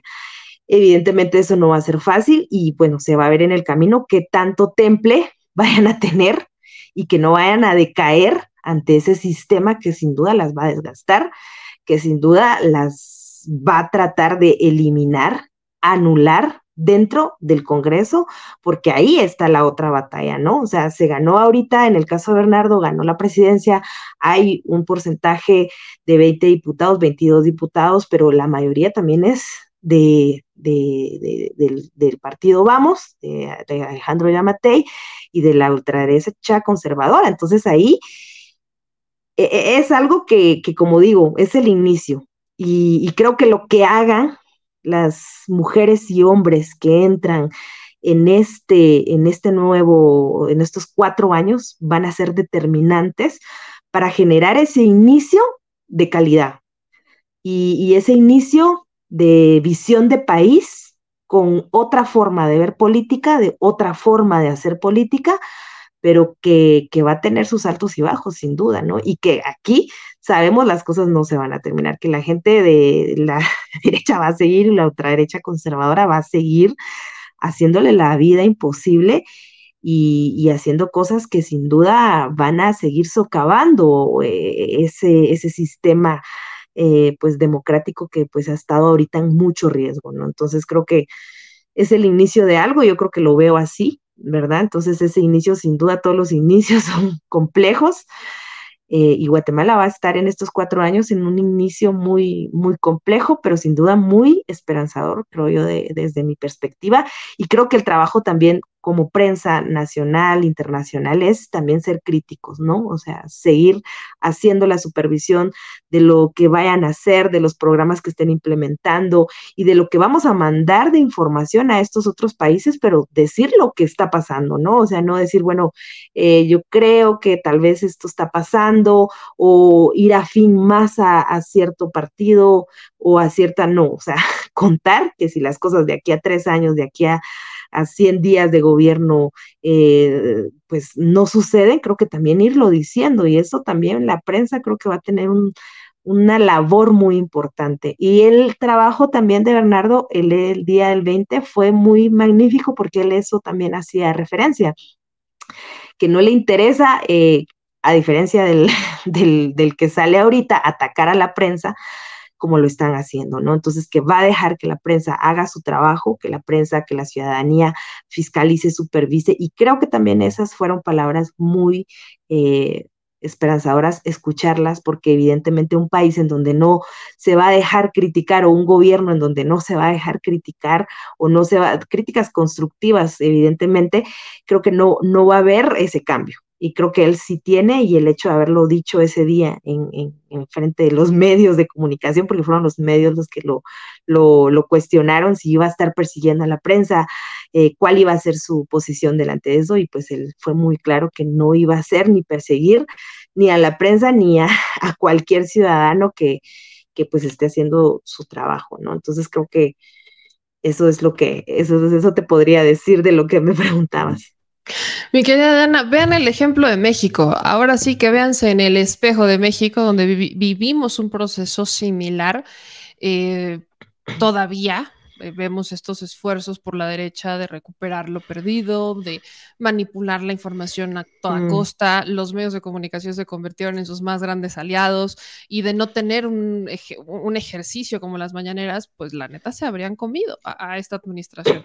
Entonces, creo que el ejemplo de México puede servir mucho para los, las transformaciones de izquierda que están viviendo otros países. Eh, así que vean lo que pasa de este lado para intentar mejorar y revolucionar lo que pueden hacer ustedes, porque vaya que hace falta gobiernos que sean muy claros, que toleren la crítica, que sean sobre todo honestos con lo que sí pueden hacer y cuando se me equivocan porque van a cometer errores. Y, vaya que el tema de los nuevos jóvenes o de los nuevos frentes que van a estar entrando, pues indudablemente, indudablemente tiene que ser una de estas eh, prioridades, sobre todo cuando estás, miras a un proyecto de transformación, cuando quieres sangre nueva, cuando quieres gente fresca que te venga que te, que te venga a revolucionar lo que está pasando en sobre todo un proceso de transformación, como lo es lo que ha pasado en México, lo que pasó en Ecuador, lo que está pasando en Guatemala, o sea, definitivamente Chile también, digamos, con sus claroscuros, El Salvador también con sus claroscuros, entender que América Latina pues tiene un abanico de culturas y que no todas las izquierdas son iguales y que por mucho que te digas de izquierda, a veces pues vas a ir modificando tus políticas por las, los problemas que puedas tener, pues evidentemente es, es algo que, que, no puede perderse de vista y que hay que tener siempre en mente. Entonces, insisto, vean el ejemplo de México para que pues nuestros hermanos guatemaltecos tengan claro que pues no están solos, pero pues tampoco son los, los únicos que, que, la han pasado por ahí. Creo que tuvimos aquí un problema con la conexión de nuestra querida Diana. la, sacó del sistema, pero ya nos ha vuelto a conectar. Entonces, le, mandamos un abrazo. Yo les voy a pedir que la sigan en sus redes sociales, como Diana Fuentes FP, para que sigan toda la información que ella tiene de Guatemala, eh, temas internacionales, migratorios, etcétera. Creo que es muy importante lo que puede llegar a, aportar en tiempos donde hay transformaciones como esta. Ahí está mi querida Diana. Pues ya estaba despidiendo, pero agradecerte muchísimo que te pudieras conectar con nosotros. Y yo le decía a la audiencia que te siga, pero uh, hazlo tú, por favor, en dónde te pueden seguir, dónde pueden leer lo que publicas, lo que, lo que tú trabajas como una periodista independiente en Guatemala. Eh, bueno, sí, claro que sí. Yo estoy a través del Instagram como Diana Fuentes eh, FP, también en Twitter y en Facebook, eh, Diana Fuentes FP. Ahí me pueden encontrar, pues en esas redes es donde, en Instagram también es donde estoy como más activa. Pero bueno, ahí es donde publico no solamente mis reportajes independientes, sino también los reportajes que envío a las corresponsalías para las que trabajo. Así que ahí pueden ver todo el material y ahí pueden estar eh, checando la información que, comparto y que espero seguir compartiendo sin menos temor y con más tranquilidad en estos próximos cuatro años, porque creo que eso también es, es esperanzador, eh, y poder seguir haciendo tu trabajo de manera tranquila. Eh, entonces creo que pues ahí, ahí me pueden buscar como Diana Fuentes FP en Instagram, Twitter y Facebook. Celebro mucho lo que está pasando, mi querida Diana, y te mando un abrazo. Y pues aquí ya sabes que tienes tu casa para hacer también esta labor periodística independiente muy a tu estilo. Muchísimas gracias y bueno, Cuídate hasta mucho. pronto. Hasta pronto. Gracias y bueno. Pues ahí tienen lo que pasa en Guatemala. Así que no se les olvide compartir y seguir y difundir toda esta información, porque sí, el mundo se transforma. Regresamos a los temas nacionales y a la polémica y a la grilla y al dimes y diretes, porque sí, dama, damita, caballero, eh, las cosas en Morena no andan tan lindas. Y es que eh, la diputada de Morena, Inés Parra, que ya hemos platicado, es una diputada poblana, que es eh, de, si no estoy mal, es de Ajalpan, ahorita les corroboran, no, no voy a compartir efectos, pero si no estoy mal es de Ajalpan. Eh, la diputada de Morena Inés, diputada federal de Morena Inés Parra, presentó una denuncia en la Fiscalía General de la República en contra de la Secretaría del Bienestar, ¿sí? De la secretaria, de la Secretaría y de lo que se le asemeje por un desfalco millonario. En una rueda de prensa, la diputada presentaba esta denuncia por un probable desfalco de más de 6.068 millones de pesos a través de los programas sociales.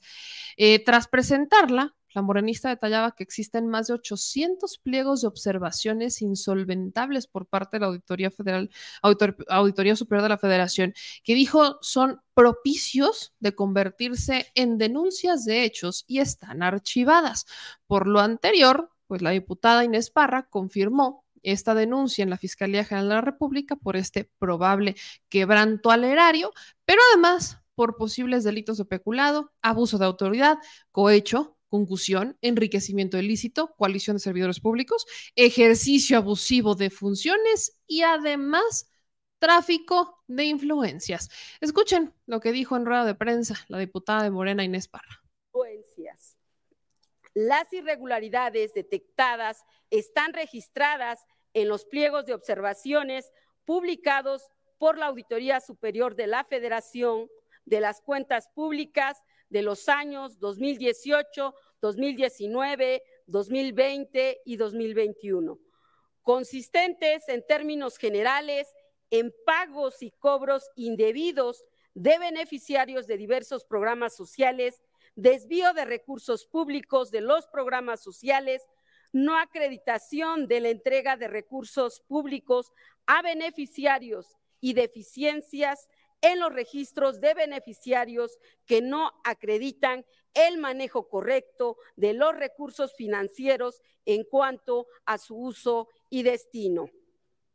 Ya en estos momentos está en manos de la doctora María, María de la Luz Mijangos Borja, que la Fiscalía de Combate a la Corrupción a su cargo integre la carpeta de investigación, haga las diligencias necesarias y presente a los funcionarios corruptos de la Secretaría del Bienestar que resulten responsables ante los tribunales correspondientes y ya se siga el proceso judicial. Espero y estaré vigilando que sea en tiempo y forma. Sabemos de los antecedentes poco éticos del fiscal general Gers Manero, debemos estar atentos a que Gers Manero permita y no entorpezca la investigación de corrupción en la Secretaría del Bienestar. Y se debe exigir y apoyar a la fiscal María de la Luz Mijangos para que la Fiscalía en materia al combate a la corrupción, de la cual es titular, cumpla cabalmente en su obligación de efectivo combate a la corrupción y no haya simulación de las pesquisas. Y hago un llamado como representante popular al Ejecutivo Federal para que permita el saneamiento de corruptos de la Secretaría del Bienestar y de las demás secretarías de Estado a su cargo. Le recuerdo al compañero presidente Obrador que el movimiento para la regeneración nacional, su premisa fundamental es la lucha frontal en contra de la corrupción. Lamento que ya en el ejercicio del poder se haya olvidado esto y no se haga nada por el combate a la corrupción. La Secretaría de la Función Pública no ha cumplido con la presentación de denuncia de hechos que lleve a la cárcel a todo funcionario corrupto. Le reitero con indignación e impotencia al presidente Obrador que el efectivo combate a la corrupción es una asignatura pendiente de la llamada cuarta transformación. A prueba de fuego, la Fiscalía Anticorrupción ante esta denuncia contra la Secretaría del Bienestar. Ya se verá si, si hay castigo a los funcionarios corruptos o será más de lo mismo como en el viejo régimen.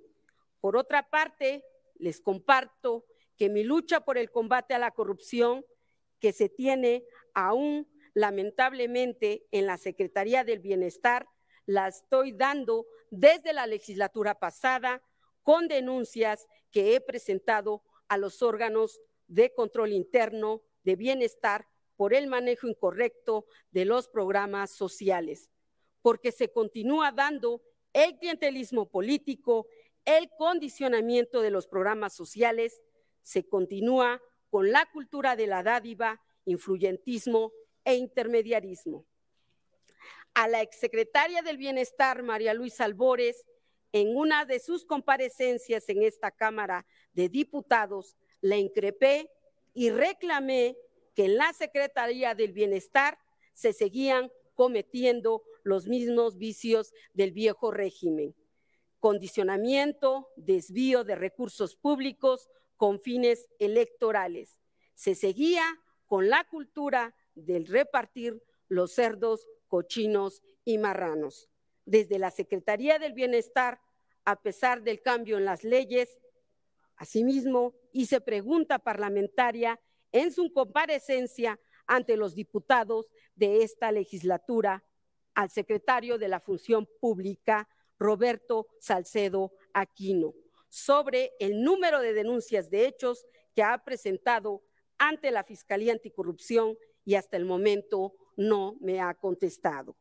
Por lo tanto, el colmo de lo que sigue pasando en la Secretaría del Bienestar y por eso, ante el grave pendiente de no presentar denuncia de hechos por las dos instancias obligadas por ley a hacerlo, la Auditoría Superior de la Federación y la Secretaría de la Función Pública, que se niegan a hacerlo y están silentes.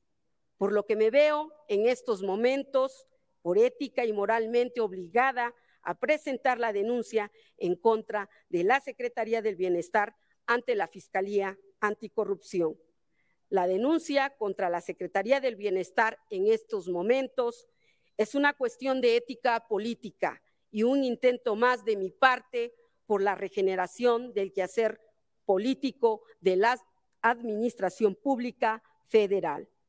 Si no se castiga a los servidores o funcionarios públicos corruptos, no habrá combate a la corrupción y todo estará en entredicho.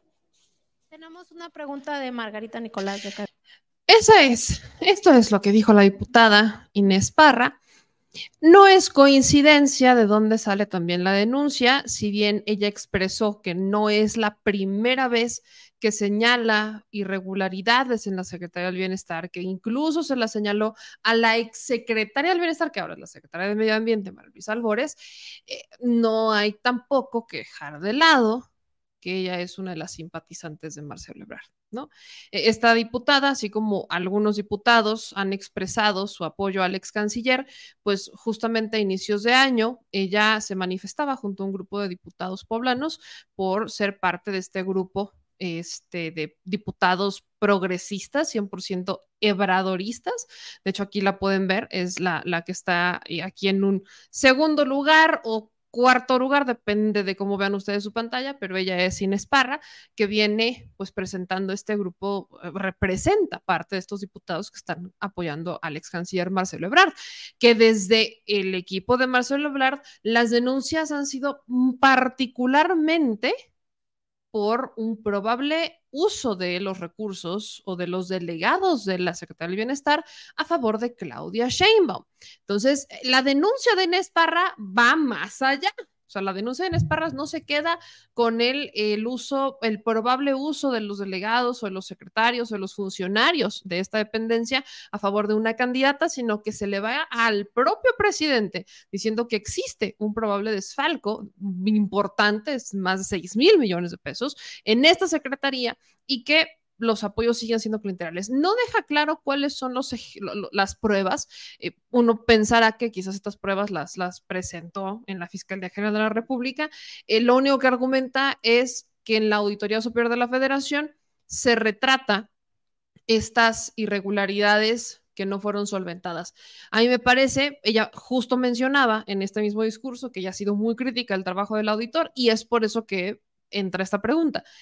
¿Le va a creer al auditor o no le va a creer al trabajo del auditor? Porque las críticas que ella ha realizado hacia el trabajo de la auditoría es que la auditoría no ha hecho su trabajo. Entonces, ¿le va a creer o no les va a creer? Esa es la única pregunta que yo voy a tener. Si efectivamente existen estas irregularidades y no se ha solventado el tema del recurso, por supuesto que se investigue. Yo celebro que se denuncie porque estamos en un gobierno diferente que dijo que harían las cosas diferente. Pensar que por la voluntad de solo un hombre ya todos piensan exactamente igual no es cierto. Y algo que platicábamos de los delegados de los, del bienestar y los programas sociales, que es, eso, eso sí lo tienen que mejorar y lo tienen que pulir. Y no estoy generalizando, es que hay algunos eh, delegados, estos famosos superdelegados, que han terminado por absorber el trabajo de los eh, funcionarios de la dependencia para una promoción personal, lejos de utilizarlos para una estrategia de entregar recursos de del bienestar, programas sociales, que es la bandera del presidente López Obrador, a las comunidades más lejanas. Esto se veía, el, el, por, el cómo podemos entender o cómo podemos justificar que esto estuviera pasando, es por la pasada, la entrega de estos, eh, de estos resultados de la encuesta nacional de ingresos y egresos del INEGI el 2022, en donde evidentemente las transferencias, los apoyos, los programas sociales son importantes, pero veías que no todos, o, veías algo que a mí me parecía pues bastante para el análisis, como la población más rica, y no estoy diciendo que ahí estén concentrados los programas sociales, es muy diferente, pero sí se me hacía del análisis que había gente que no necesitaba los programas sociales, y estamos hablando del 10% más rico, que estaba recibiéndolos. Entonces, algo ahí está pasando. Y no es que esté mal que reciban, pero pues si estás hablando del 10% de más ingresos, pues creo que no es tu prioridad. Sobre todo cuando no necesitan ese programa social, mientras que tienes comunidades que todavía no están comunicadas entre sí, que no tienen carreteras, que las estás construyendo, que no tienen internet, a las que les tienes que llegar de manera directa.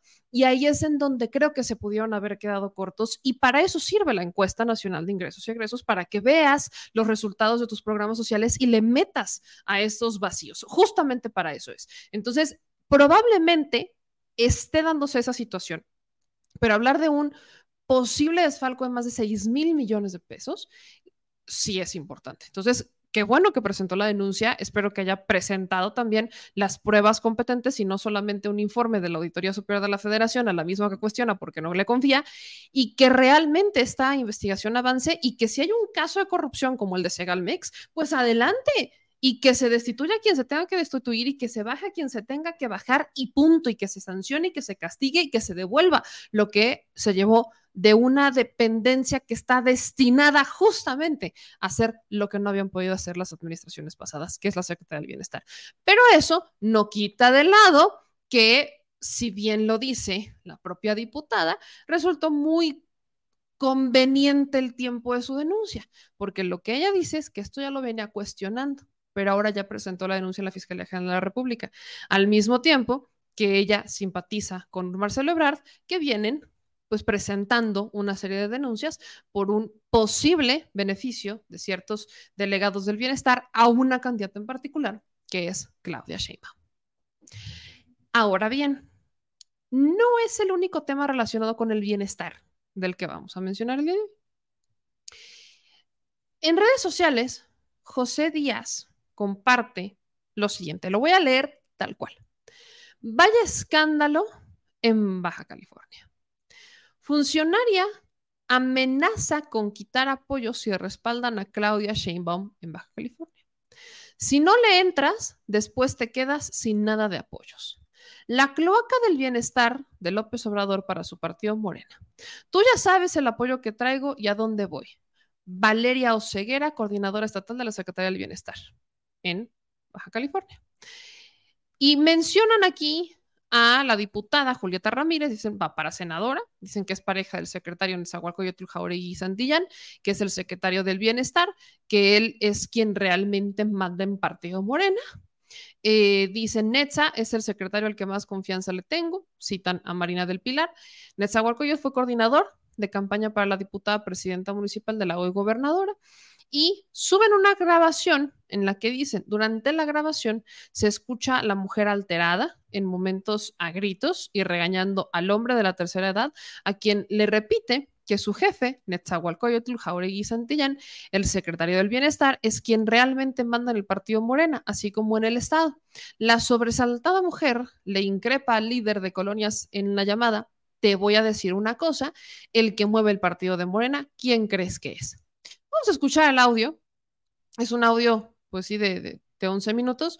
Vamos a escuchar el audio donde es una conversación entre, presuntamente, Valeria Oceguera, que es coordinadora estatal de la Secretaría del Bienestar en Baja California, que ella apoya a Adán Augusto. No, estos, estos son los apoyos que no han denunciado los de Ebrard. ¿No? Se supone, o sea, su denuncia está muy enfocada a los presuntos apoyos y acarreos de la Secretaría del Bienestar a favor de Claudia Sheinbaum. Bueno, pues este es al revés. Este es en contra de Claudia Sheinbaum y a favor de Adán Augusto, presuntamente, y la conversación se da entre Valeria Oseguera y un líder comunitario en Tijuana, Baja California. Vamos a escuchar, a ver qué está. No te quemes por cositas, a veces es bien importante estar en una línea que pero vamos ahí, pero al final de cuentas va a tener resultados. Porque tú sabes, tú sabes el apoyo que yo traigo y a dónde voy. Sí, no, sí. Sí, de hecho, en realidad yo ya, pues, yo ya me andaba retirando de esto, nomás que saliste ahí con la idea de que querías que te apoyáramos y decidimos. Yo te aprecio y Y- yo te quiero, pero no me Sí. gusta que en el sentido de que estás con nosotros y salgas. Ahorita estoy en el, en el Partido Moreno, estoy en una reunión acá en Mexicali y sale verificando todos los comités y todo, y salió tu nombre por allá, por acá, por todos. caray. Entonces, oh, Bueno, es que como le comentaba Pati, esta semana vino un compañero que tengo de años, que lo conozco también. Viene y me dice, ¿sabes qué? Me van a invitar a trabajar el distrito y quiero que me apoyes para, que me apoyes en el, en el como coordinador de, de distrito y me van a dar el quinto. Le digo, bueno, pues este, en realidad, si vas a entrar como coordinador del distrito, pues en lo que pueda hacer, ayudarte, pues lo puedes hacer. ¿El quinto con quién? Porque Dan Augusto yo soy, y el secretario es el de coordinador estatal de Dan Augusto. ¿De Ah, quién? Oh, no, pues acá, acá es con Claudia, pero es el compañero, es un amigo que tengo de años, se llama... Y fue el que me invitó. Ok, entonces nomás checa, pon en una balanza qué te conviene. Si realmente donde estoy yo, que mi jefe es el de bienestar, donde están los programas, donde está todo, acá tienes que ser muy, porque al final de cuentas, Si no, después te quedas sin nada de apoyo. O sea, es Eh. serme bien sincero. Eso ya lo entiendo, eso ya lo entiendo, yo sé que siempre ha sido así, definitivamente. Pero ahora sí que en este caso, pues yo no pensé que fuera a repercutir, porque pues prácticamente viene... claro, porque tú los, todos los comités que Y, y- entregamos, y hasta todavía hasta la semana pasada estuve haciendo el trabajo contigo directamente. te voy a decir una cosa. El que mueve el partido de Morena, ¿quién crees que es? Es el secretario, ¿quién crees que es el jefe del partido de Morena? Mi jefe, neta, es el jefe del partido de Morena en el estado. Sí, sí, sí, pues eso también lo Ah, entendemos. ok, ya te crees. Y por algo me puso a mi coordinadora del quinto, porque somos sus cartas fuertes, cada Ah, quien y puso. Entonces, ahorita que estamos en reunión y que vota esto, mira, tanto de Morena por acá, por acá, y yo, ay, canijo, no, chécalo, Valeria, todo te dan la información porque todo llega al mismo lugar. Sí, yo sé, yo sé que allá, este, inclusive hace cuatro años invitamos a, a Borgueño aquí a una reunión importante y sí vino, asistió. Quedó de regresar y nunca regresó tampoco, pero pues eso no, no conlleva nada. Decidimos ya retirarnos. Hasta ahora que llegaste tú, pues decidimos apoyar hasta Ah. todavía la semana pasada. Lo que deberías de hacer es, sabes que ya estoy apoyando a la licenciada Valeria, es la coordinadora de bienestar, y estamos apoyando a Nada Gusto. Así de fácil. O sea, una cosa es la mitad, ¿por qué? Porque así no pasa nada y no te quemas. Eso. Como dices, hay que valorar este la balanza, ¿no? Valora la balanza. El mero mero que mueve el Estado de Morena es mi jefe y es el de bienestar. O sea, él es, y es la mano derecha de la gobernadora. Por algo estamos aquí. Yo sé, yo sé. Una bala. A mí me dio los proyectos productivos. Toma para beneficiar y uno de ellos te lo di aquí. O sea, eso Sí, es un apoyo. sí. Sí, y en pues. tu momento apoyamos también. Que te digan al principio que lo apoyé. Sí, no, sí, sí me queda claro. Eh, se, eh, hubo el apoyo directo. y cuando están mis posibilidades los ayudo y está pendiente la gente que se le va a apoyar con las que les dejó el camión. Eso, sí, no, pero lo que digo yo es también a veces, pues nosotros ahí perdemos credibilidad cuando pasan esas cosas, porque la gente dice, bueno, quedaron de apoyarme y no hubo ni camión, entonces eh, ahora sí que para nosotros como líderes, pues ese nos afecta porque si no nos responden, no se... Cosa, hacer algo.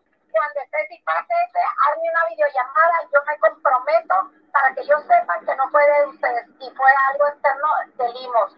Y Sí. así de tu- ya va a salir su apoyo. Sí, digo, entonces todo eso, todo eso que ha sucedido y la verdad y eh, lo que ha aconte- acontecido, pues yo me, me quedo con la idea de, bueno, la gente me está exigiendo y pidiendo, como este, le digo a Pati, te entregué cuatro comités y nomás me das 20 vales para 20 personas. Las demás personas se enteraron y pues me echa- se me echaron encima. Entonces, y, y, pues la verdad, pues yo eso, pues a mí me deja en desconcierto. La otra, el día que, llegué, que vinieron aquí con la diputada Julieta Ramírez, a dos personas no le entregaron gorras, se las mostraron, se las pero se la gente se- una gorra querían y no se las dieron, o sea, y se las dieron, pero se las quitaron. Esa gente me reclamó. Ah, no, ¿y por qué no me dijiste a mí? Y yo se lo dije allí a, a- a la diputada que les dieron la gorra. El, el, el que andaba repartiéndola ya no quiso. Dijo, no, no, no, ya no, ya estuvo. Y la gente se, se molestaron. Entonces, todos esos detallitos parece que no, pero repercuten a uno como líder, porque yo a la gente aquí la tengo. Ay, sí, pero dime y te los mandamos, es lo de menos entre mandarte gorras y todo. La diputada, ¿sí sabes que está para senadora? Sí, yo sé, yo sé que Ah, están es, es pareja de Sí. secretario, es la senadora, y va a, haber, va a haber reuniones con ella la próxima semana en todo Tijuana. Sí. O sea, estamos con la gente más pesada trabajando por algo. Sí, así es. Pero, Entonces, eh, yo, yo ahorita le voy a decir a Pati para que te, ya, yo creo que la otra semana sale el apoyo a las personas que, que de los camiones, porque fueron de todo Tijuana, se quedaron muchos camiones, pero no fue por problemas de digital, sino de Limos. Pero sí es bien importante que seas bien leal y cuides, ¿sabes? Que no pierdes el mucho por todo, porque lo mismo de ahí te ponen, te clavan. Sí, yo lo entiendo eso, pero como te comento, aquí la gente la muevo yo y la, la verdad, los que ha pasado, pues me han dejado mal parqueado y la verdad sí me he sentido porque, digo, Acabas de recibir un proyecto productivo, porque me, me enseñaron ahorita la fecha y en la oficina. Te lo, ¿y ¿Quién crees que te lo dio? sí, esa es la otra, fíjate que esa es la otra. Desde cuando salió el promotor, me estaba diciendo, yo voy a ir por ti para ir a recoger el apoyo. Ok, igual me espero. Ahora le hablé a Pati la semana pasada y me dice que ya lo corrieron. Entonces me hablan de allá de la tienda, me dice, oiga, venga a recoger el, el, el, el programa porque ya lo tenemos almacenado y va de un lado para otro. Pues yo, yo asistí, pero aquí está todo. Si, si lo van a recoger, pues todo, después de todo, no sé si me lo vayan a cobrar o no, pero por ese lado, pues ahí está. Ya está autorizado. Sí, sí. Ya, ya tú no te preocupes, ¿no? Eh, aunque hicieron movimientos en bienestar personal, pero eso no debe de afectar lo tuyo, que el proyecto es tuyo, porque eso es independiente. O sea, a mí me, el secretario me dio unos pollos, dijo, vente a la gente que te... Y yo te metí a ti. Así Sí. eso es independiente.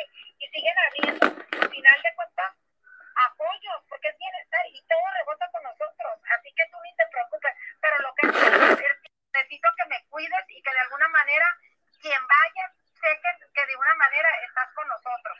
Bueno, lo que te digo, pues como dices, este, voy a, valorar, a, a valorar la balanza, a sopesarla. Yo esta ocasión, pues, este, eh, me invitó el amigo que tengo de años conocerlo, este, y pues él viene y me dice, ¿sabes qué? Bueno, pues vamos a coordinar el, el quinto distrito. Digo, bueno, entonces, todo a esto que te digo, que me dejaron tirado con la gente, no, no entregamos los vales completos a la gente, el apoyo de este hombre a una señora no se lo dieron, entonces, ponen una los que estamos en el gobierno. No, no, no, pues es que me queda claro, pues la diputada Julieta pues va para senadora y, Ah, ok. Y- Y, yo, ¿para dónde voy? Yo estoy participando para una diputación. ¿Por qué crees que me dieron a coordinar el quinto distrito? Ponte a pensar. No, no, no. No, no, pues yo sé. Yo sé que, yo sé que todos los que andan buscando un cargo, pues, Y por eso me pusieron a coordinar. ¿Y quién más? ¿Quién es el mero mero que mueve el Estado, tanto Morena y Bienestar? Es el Nexa, el secretario. Por eso estoy yo ahí también en ese distrito. Entonces, sí es importante, por eso te dije, valores dónde están, con quién andan. Y ya, yo siempre he dicho, lo que digo, cumplo. Nunca fallo.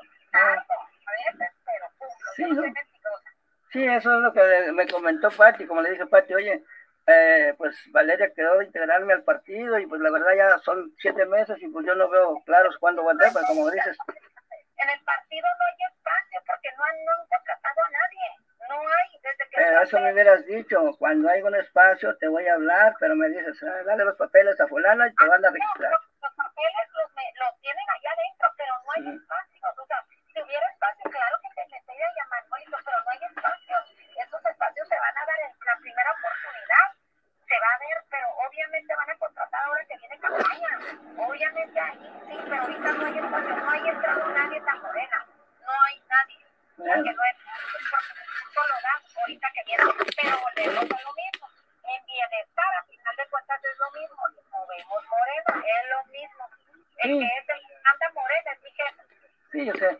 No, como te comento, la verdad yo eh, acepté la invitación porque pues a este amigo lo conozco de años y pues a mí hizo bueno que le dieran a acordar el distrito. Más yo no sabía que te ibas a, aspirabas a contender por este distrito también, pero pues es lo mismo. Ah, ok. Y te voy a decir una cosa. Si estoy coordinando ese distrito, no, no es mismo que por algo me lo dieron. Bueno, es que yo no pensé que como coordinadora del bienestar, pues es para todos los estadios, todos los distritos. Yo pensé que ibas por otro distrito, pero hasta ahorita me entero que Ah, bueno, pues por lado. por, voy por la diputación del otro, en el otro local. Y el que mueve, y te vuelvo a repetir, el que mueve el gobierno y el que me va a mover es mi jefe. ¿Tú crees que no es la línea correcta donde estamos acá? ¿Que no ves las fotos que es la mano derecha de la gobernadora? Pues es lo que te comento. Bueno, en otras ocasiones yo he estado aquí pues, eh, apoyando a través de Morena o la coalición con el Partido del Trabajo, pero hoy hoy se da esto como fenómeno nuevo. ¿ah? Y te digo verdad, pero como dices tú, pues déjame valorar aquí la balanza y pues esperemos que lleguemos en buen término. Ok, le voy a, este, le voy a poner, le voy a decir a Pati que te vuelva a marcar para que se vean, ok. Nomás que checa, sí es importante ser bien leal y dónde estamos y no dejar el todo por el nada, porque esto va a pasar en, con tu amigo dos veces y se acaba la Claudia Sheinbaum, ¿eh? Y nosotros No. seguimos. No, no, yo sé, yo sé, esto, esto, de, este, esto de la política es un momento. Seguimos adentro y a final de cuentas el proyecto donde vamos, tú ya te lo estoy diciendo, y vamos de la mano con la diputada Julieta que va para senadora. Yo voy para una diputación que es, eh, todo es un proyecto del mismo barco. Por eso es bien importante ser leales con quién estamos. Bien importante, porque Eso. porque todo vota en Mexicali. Y el que te digo, Miren, si efectivamente este es funcionario, esta conversación se dio, agárrense, agárrense, porque no es la primera vez que un tema así le llega al presidente y hasta parece que no saben en dónde están parados. Hasta parece que no saben en qué, hasta parecen novatos. ¿De verdad creen que si están en Morena no van a aprovechar en tiempos de campaña para ponerles el pie? ¿De verdad creen que en tiempos donde la oposición quiere brillar como esfera de Navidad, no van a buscar en dónde están tropezando? ¿De verdad? Ese es el error. Yo veía comentarios donde decían, llámeme, ya no, no, ya mis polainas, ya mis polainas. Esto es exactamente lo que no se debe permitir.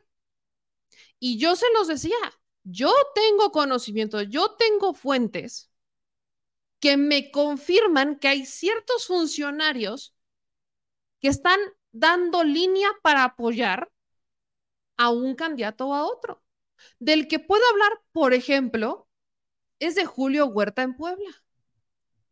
Julio Huerta, primo del exgobernador Barbosa, no aparecía en el escenario público, pero en ningún momento, es de Sinacatepec, y además fue migrante. No, no, no aparecía.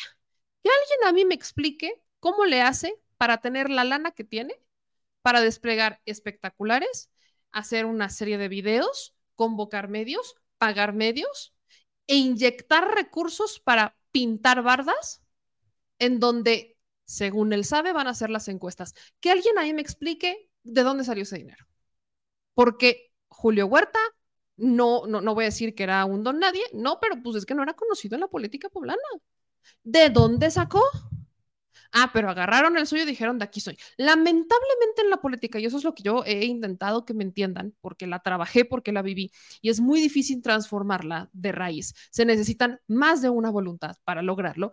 Lamentablemente, hay muchos perfiles políticos que son los operadores que no necesariamente han tenido un cargo muy relevante, sino que aspiran a tener uno, que son justamente aspiracionistas, no de los buenos que aspiran a un México mejor y que lo sueñan y que lo trabajan y que lo luchan, no, de los que aspiran a pasarse por encima de las reglas y a buscar los mecanismos porque en realidad todavía pueden funcionar más o menos como ha funcionado toda la vida. Y eso es lo que se tiene que erradicar. Por eso, cuando hago esta crítica constructiva hacia Morena de aguas con quien dejan entrar, es a esto a lo que me refiero. Uno de tantos ejemplos. Porque hay gente que trae mañas. Hay gente que cree que la política debe seguir siendo como toda la vida, que se cuelgan de un proyecto no porque realmente crean en ese proyecto, porque dicen es que este proyecto me convence, no por un tema de convicción, sino porque según su información, que pueden ser encuestas, fuentes, etcétera, etcétera, esa es la persona que va a ganar. Entonces le apuestan a esa persona no por una convicción, no por ideología, sino porque creen que es el que va a ganar y por eso le apuestan el todo para que ellos tengan un hueso. Eso es lo que les he estado diciendo. Y sí, hay ciertos delegados, hay ciertos funcionarios que eligieron bando. Y en vez, y ahí es cuando Yolanda puede que tenga razón, cuando me criticaba por lo que voy a decir. Ahí es cuando si tú tienes claramente un, quieres participar activamente para promover la candidatura de alguien a quien tú le vas porque crees en su proyecto, pues la neta mejor renuncia. Para que estén haciendo esto, a mí me van a disculpar. Entonces, si esto es cierto, la única manera de frenarlo ya ni siquiera es con los gobernadores, porque me queda claro que los gobernadores no entendieron en dónde están parados. El problema va a venir del presidente. Y yo quiero ver qué van a hacer cuando esto llegue al presidente y el presidente ponga el manotazo sobre la mesa, porque al que están manchando es a él. En estos pleitos internos, en estas guerras, ya se le fueron a él. ¿Y en dónde quedó la lealtad? ¿Y en dónde quedó la unidad? ¿Y en dónde quedó la defensa del proyecto? Si esta es su definición de defender a la 4T, válgame Dios, yo no sé qué va a pasar más adelante. Si esta es la definición.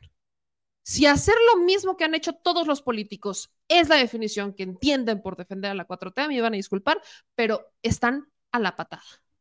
Porque solitos le están haciendo el caldo gordo, allá saben quién al Voldemort de la derecha. Solitos, no necesitan que los nada y que me vengan a decir es que les está haciendo todo el caldo. No, señores, perdón. Pero alguien tiene que alzar la voz cuando esto está pasando.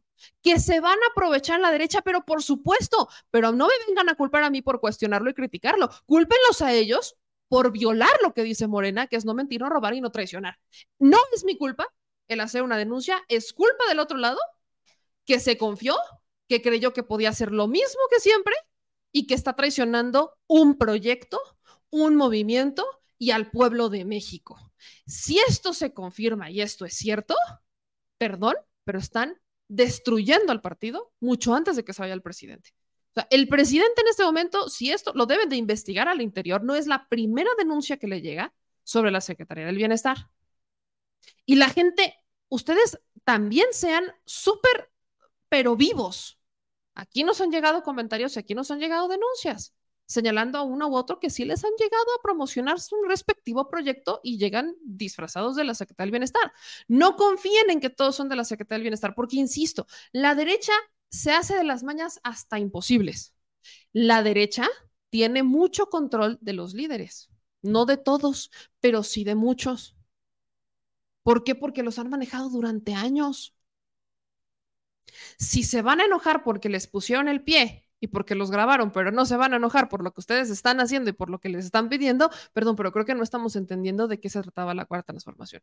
Urge que el presidente ponga un manotazo sobre la mesa entre que son rumores, entre que no son rumores, entre que son mentiras, entre que es falso, entre que lo inventaron y entre que sí y entre que no, esto no está ayudando absolutamente a nadie. Y para muestra, solo quiero recordarles lo que dijo el presidente en la mañanera al respecto de la publicidad para que no digan que, no, señores, el propio presidente Andrés Manuel López Obrador en la mañanera, refiriéndose a la publicidad política en general, les recordó lo que el pueblo tiene que cuestionar. Y esto es muy claro. ¿Quién pompó? O vean a alguien que se anuncia mucho, hay que decir, eh, ¿y quién pompó? Como decía mi paisano Chicoche, ¿quién pompó? ¿Cómo se llama el cartel este? Sí, ¿quién, quién pompó espectacular? ¿Quién pompó? Este, y todo en general. Pero no solo es eso, ¿eh? es ustedes que son mirones, mironas, profesionales, hagan el análisis, agarren los noticieros de fórmula y tráiganos aquí los resultados. Nada más fórmula. Y traigan los el resultado. Hagan un análisis del contenido de artículos, de noticias, de reforma y traigan los resultados. Para no hablar de todos,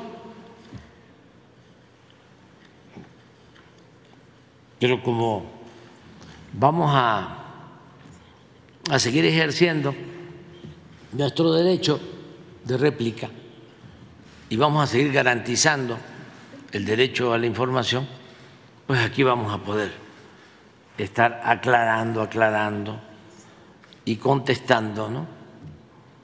Calumnias, mentiras.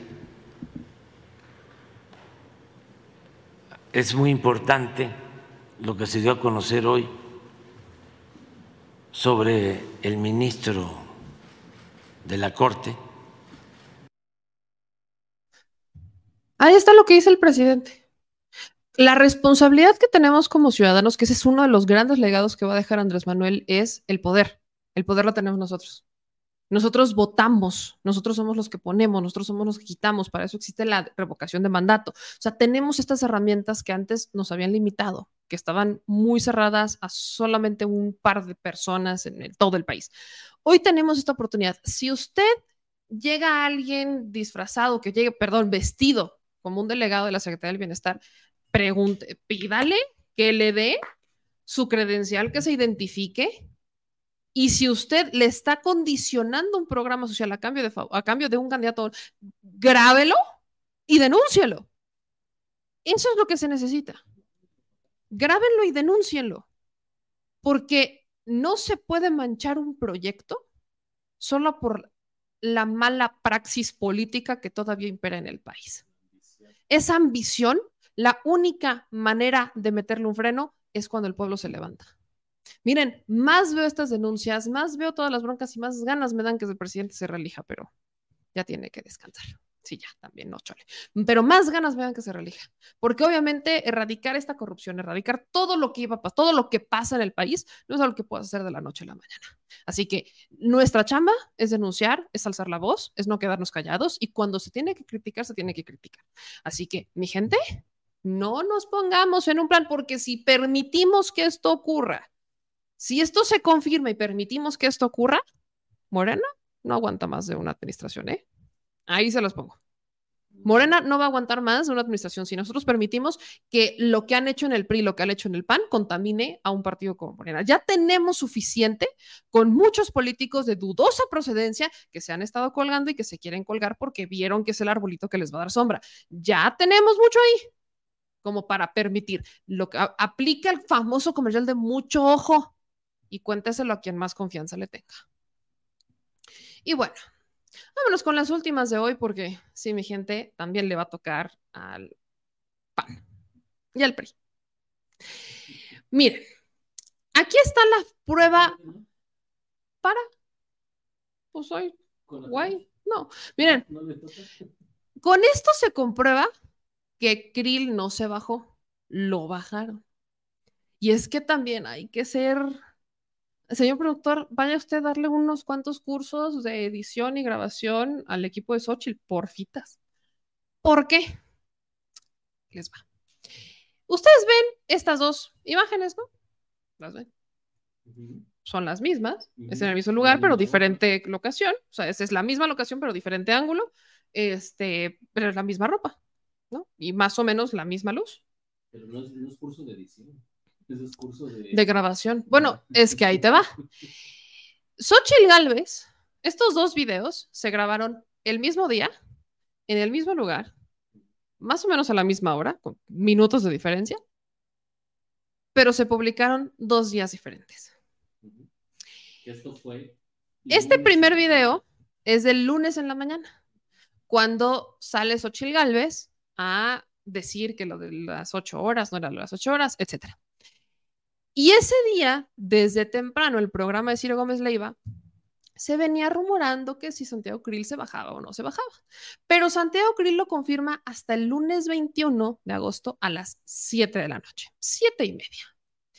Pues Xochitl sube el segundo video a las 7.59 de la mañana, pero del día siguiente. Agradeciendo y dándole la bienvenida a Santiago Krill por haberse bajado, que es un hombre demócrata, generoso y de Estado, ta, ta, ta. ¿Qué comprueba esto? Que las negociaciones para que Santiago Krill se bajara serían desde el fin de semana. Que Xochitl Galvez sabía desde el lunes temprano, si no es que desde el domingo en la noche, que Santiago Krill se iba a bajar. Pero no fueron lo suficientemente inteligentes como para al menos cambiarle la blusa y grabar un segundo video. No, no, no, no, pasó. Estando en Quintana Roo, Xochitl Galvez terminó confirmando que lo que ocurrió no fue un acto democrático, no fue un acto por los votos, no, no, no, sino que fue una estrategia del PRI PAN PRD, sobre todo del PAN, para la operación rescate. ¿Cuándo sale con el video, Santiago? Ayer, lunes 21, pero a las 7 de la noche. O sea, Santiago Krill no hizo ruido todo el día hasta las 7.30 de la noche. ¿Y ella a qué hora saca? Ella no dijo A nada. ver, chécate en el Twitter de Sochi cuando está en el tren Maya, que se está tomando las fotos. Sí, sí, sí, ahí lo, lo Ah, vi. Más o menos, cuando sacó ese tweet. Mira, ahí les va. Vamos a ver el tweet de Xochitl. O sea, ese es, este es el punto. Porque las dos, las- obviamente las dos grabaciones están de día. Sí, claro, pero ahí fue, hoy fue el otro foro, ta, ta, ta, déjenme, me regreso, rebobino, rebobino, rebobino, nos regresamos más, más, más, más, más, aquí, no, es aquí. Xochitl Galvez sube las fotos del Selva Meltren a las 8 de la noche, pero evidentemente las toma durante el día, las tomó durante el día. Antes de esta publicación, los eventos de Quintana Roo, que fue, o sea, uno de los primeros fue a las, a la una de la tarde, y el segundo evento fue a las 6:44 de la tarde y ayer no había publicado nada de Santiago Krill. Ok, quiere decir que a las 6:44 todavía estaba de día. Sí. Ahí. Pero, a ver, señor productor, tú eres bueno para esto. Estoy viendo la, la- la línea del tiempo. Es, es que la línea del tiempo está muy clara. El, el mismo lugar, a la hora en la que graban este video, que es entre las 8 de la mañana, antes de las, o sea, las 8 de la mañana en promedio, No. es cuando graban el segundo, porque este video lo publican a las 9, 11 de la mañana. Entonces lo tuvieron que grabar aproximadamente a las 8. Tomando en cuenta, Este video que estás corriendo sí, este video que estoy corriendo es cuando ella se está quejando de lo de las 8 horas. Ah, claro, está. Lo tuvieron que haber grabado entre las 8 de la mañana, en promedio, suponiendo que no, que logra, o sea, que tuvieron más de una vez, Sí. porque no quedó, la, la, la, o sea, cuál fue la mejor versión. Supongan que entre 8, en- 8 de la mañana y 8 y media. No, está- porque todavía tienen que meterle el texto. está- Ah, todavía le tienen que meter. Entonces, 8 de la a las, en la mañana graban este. Inmediatamente que graban este, graban el segundo. Sí, porque es el mismo lugar, solamente que se cambiaron y se acercaron a las palmas. No, pero la luz es diferente. Sí, pero no tan diferente. Velo, tú solito me vas a dar la razón. Si bien, como siempre, porque yo siempre tengo la razón. Aquí está. Es exactamente las mismas palmas, Sí, pero más de cerca. La luz está súper fuerte ahí y ahí ya tiene, ya tiene, ya tiene iluminación. En el otro no tiene, mira, ahí ya tiene iluminación. Pudo haber sido en la tarde después del evento No, las 6:44. porque le no, porque antes de todo esto tuvo lo de Selva Meltren. Estos, estas fotos, señor productor, no están subidas en el tiempo real del evento. Ya lo sé, Ninguna. ya lo sé, pero estoy Ninguna. pudo haber regresado al hotel a grabar este en la, tar- en la tarde.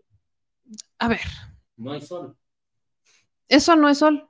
no hay sol. No, esta es una. Eso, en la otra tampoco hay sol. Lo Sí, que hicieron de diferente es meter una lámpara. ¿Eh? Lo único que hicieron diferente fue meter una lámpara y Sí. acercarla más a las plantas. ¿Cuánto la te puede de tomar? las 8 de la mañana es la ¿Cuánto te pudo tomar meter una lámpara? Por eso te digo. ¿Cuánto te Mira puede tomar meter una lámpara? Mira el aire, ese es aire de la tarde. A ver, mañana no hay viento.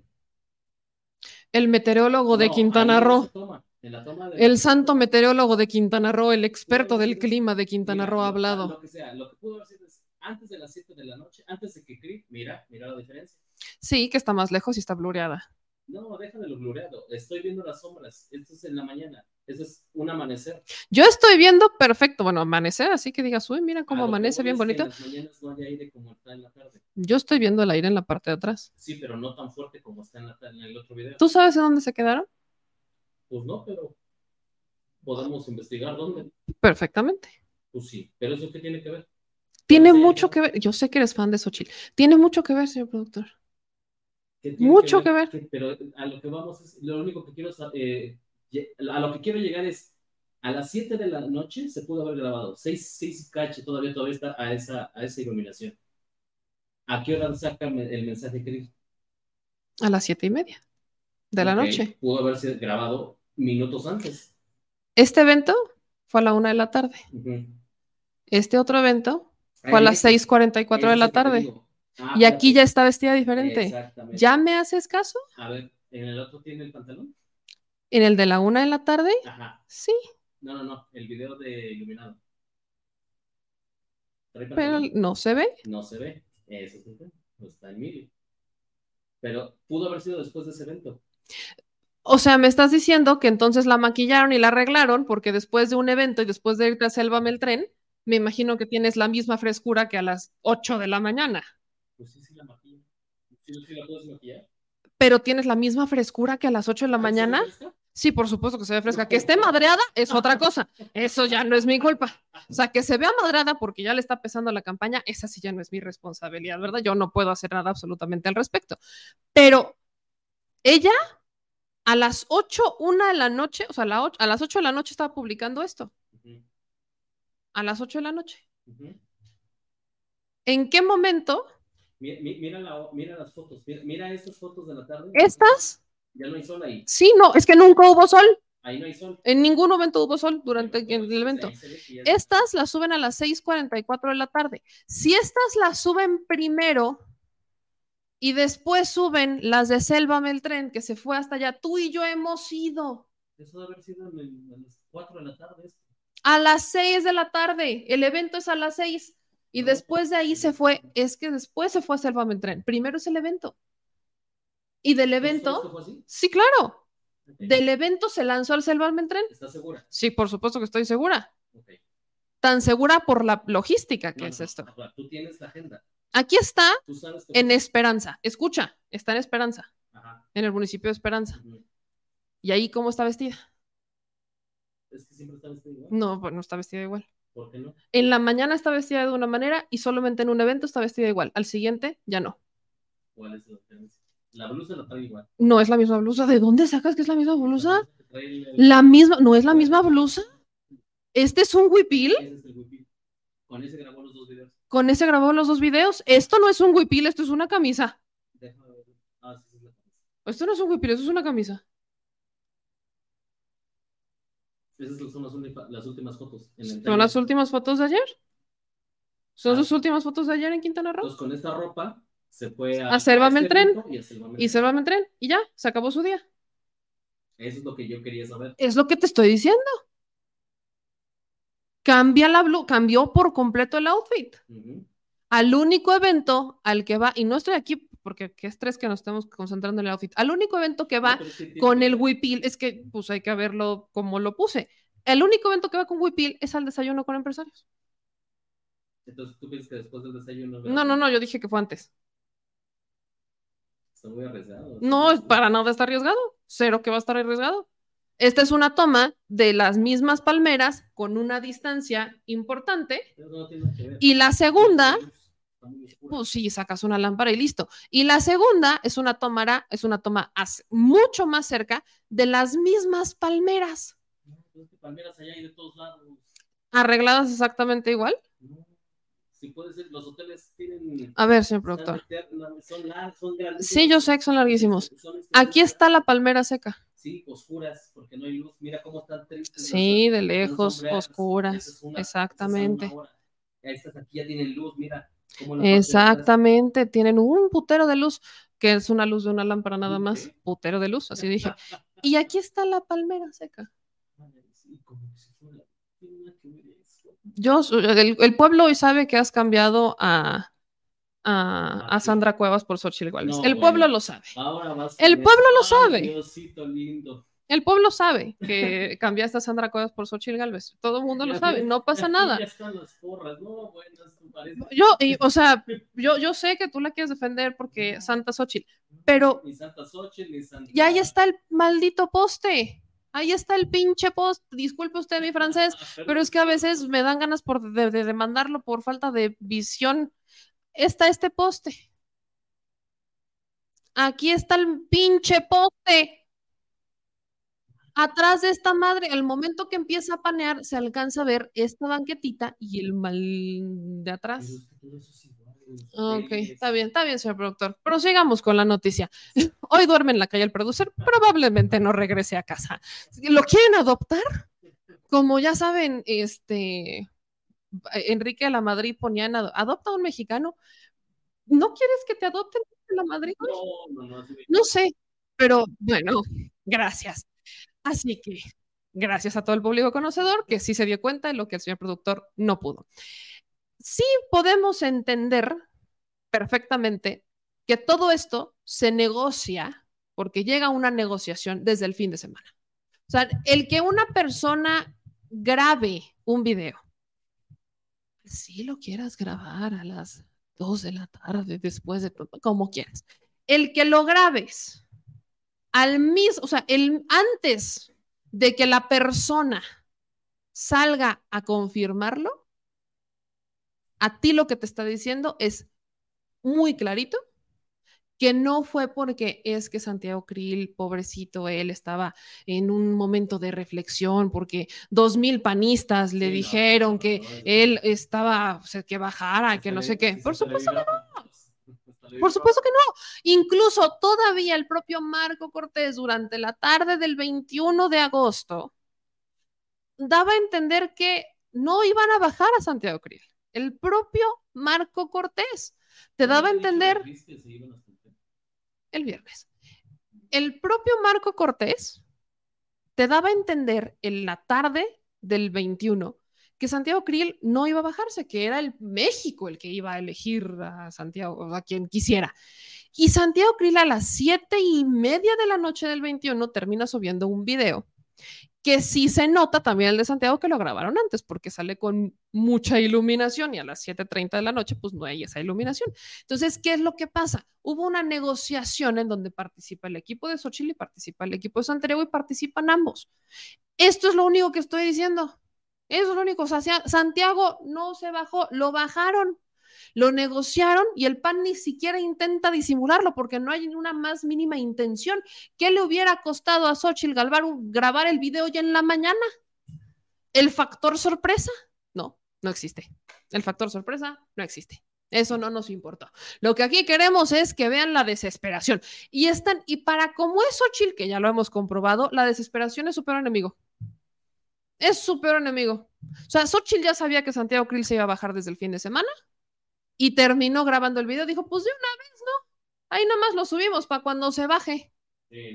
Ahí nada más lo subimos para cuando ya lo confirme Santiago. Santiago lo confirma y por estrategia, en vez de subirlo ese día, deciden subirlo al siguiente. Pero se les olvidó que la señora estaba vestida exactamente igual que como el primer video que sube un día antes y que graba un día antes. Entonces, aquí esto es, esto es importante porque Santiago Krill intentaron en más de una ocasión venderlo como el supercandidato. Incluso yo dije, Santiago Krill coincide perfectamente con la ideología del, del panismo conservador. O sea, es, es, la viva imagen del panismo conservador al que intentaron la ala más conservadora del PAN poner como candidato, pero pues tampoco creo que pensaron que ese discurso de Santiago donde lloraba por sus pulseras del INE y de no sé qué, iba a ser suficiente para motivar y para levantar a estos panistas, que simplemente no pasó. Y algo que también hay que entender, si los panistas, si la base más conservadora del PAN son tan poquitos que no, o sea, son los que tiene Santiago, y prefiere el Partido Acción Nacional a una Xochitl Gálvez o incluso a una Beatriz Paredes, ¿qué nos está diciendo eso del Partido Conservador de México? Que así que digas, uy, qué conservadores, qué conservadores, qué conservadores, solo cuando les conviene. Nada más. Y que la, la, ideología de, de, derecha con la que nacieron en el, en el marco de la expropiación petrolera, la perdieron hace muchos años. Vaya, ya no existe. Y lo que hoy representa la extrema derecha en México no va más allá de un Santiago Krill, de una Lili Telles, de un Verástegui y de un Ferris de con, y párenle de contar. Y ya, y, y él frena, y párenle de contar. Eso es lo que te está diciendo entonces. A lo que quiero llegar, sobre todo para la reflexión, es, imagínense que son, que, que ni siquiera entre ellos lograron poner un candidato que los motivara y los levantara y tuvieron que recurrir a una candidata que sí está postulada por el PAN, que ha hecho su carrera con el PAN, pero que no se identifica como panista. Échense esa. No se, Xochitl no se identifica como panista. Ha hecho su carrera con el PAN, todo el tiempo ha estado con el PAN, muy cercano con el PAN, pero ella no se identifica como panista. Entonces, ¿qué te dice eso de la derecha del país? ¿Qué te dice eso de la de, lo que está de, de los conservadores? Lo único que nos está diciendo es que estas personas lamentablemente ¿Quieren controlar el país? ¿Quieren ser los que mandan en México? pero no representan ni siquiera la fuerza de un partido político. Ese es el punto. No representan ni siquiera la, base del, de- del- del- del partido, no tienen ni siquiera el poder para mantener un partido político. No lo tienen. No lo tienen. Y ellos son los que quieren controlar el México. Con un, eso siendo un país de 140 millones de mexicanos, no estamos hablando de más de 100 mil personas. O sea, ¿cuántas firmas consiguió Santiago Krill? ¿200 mil?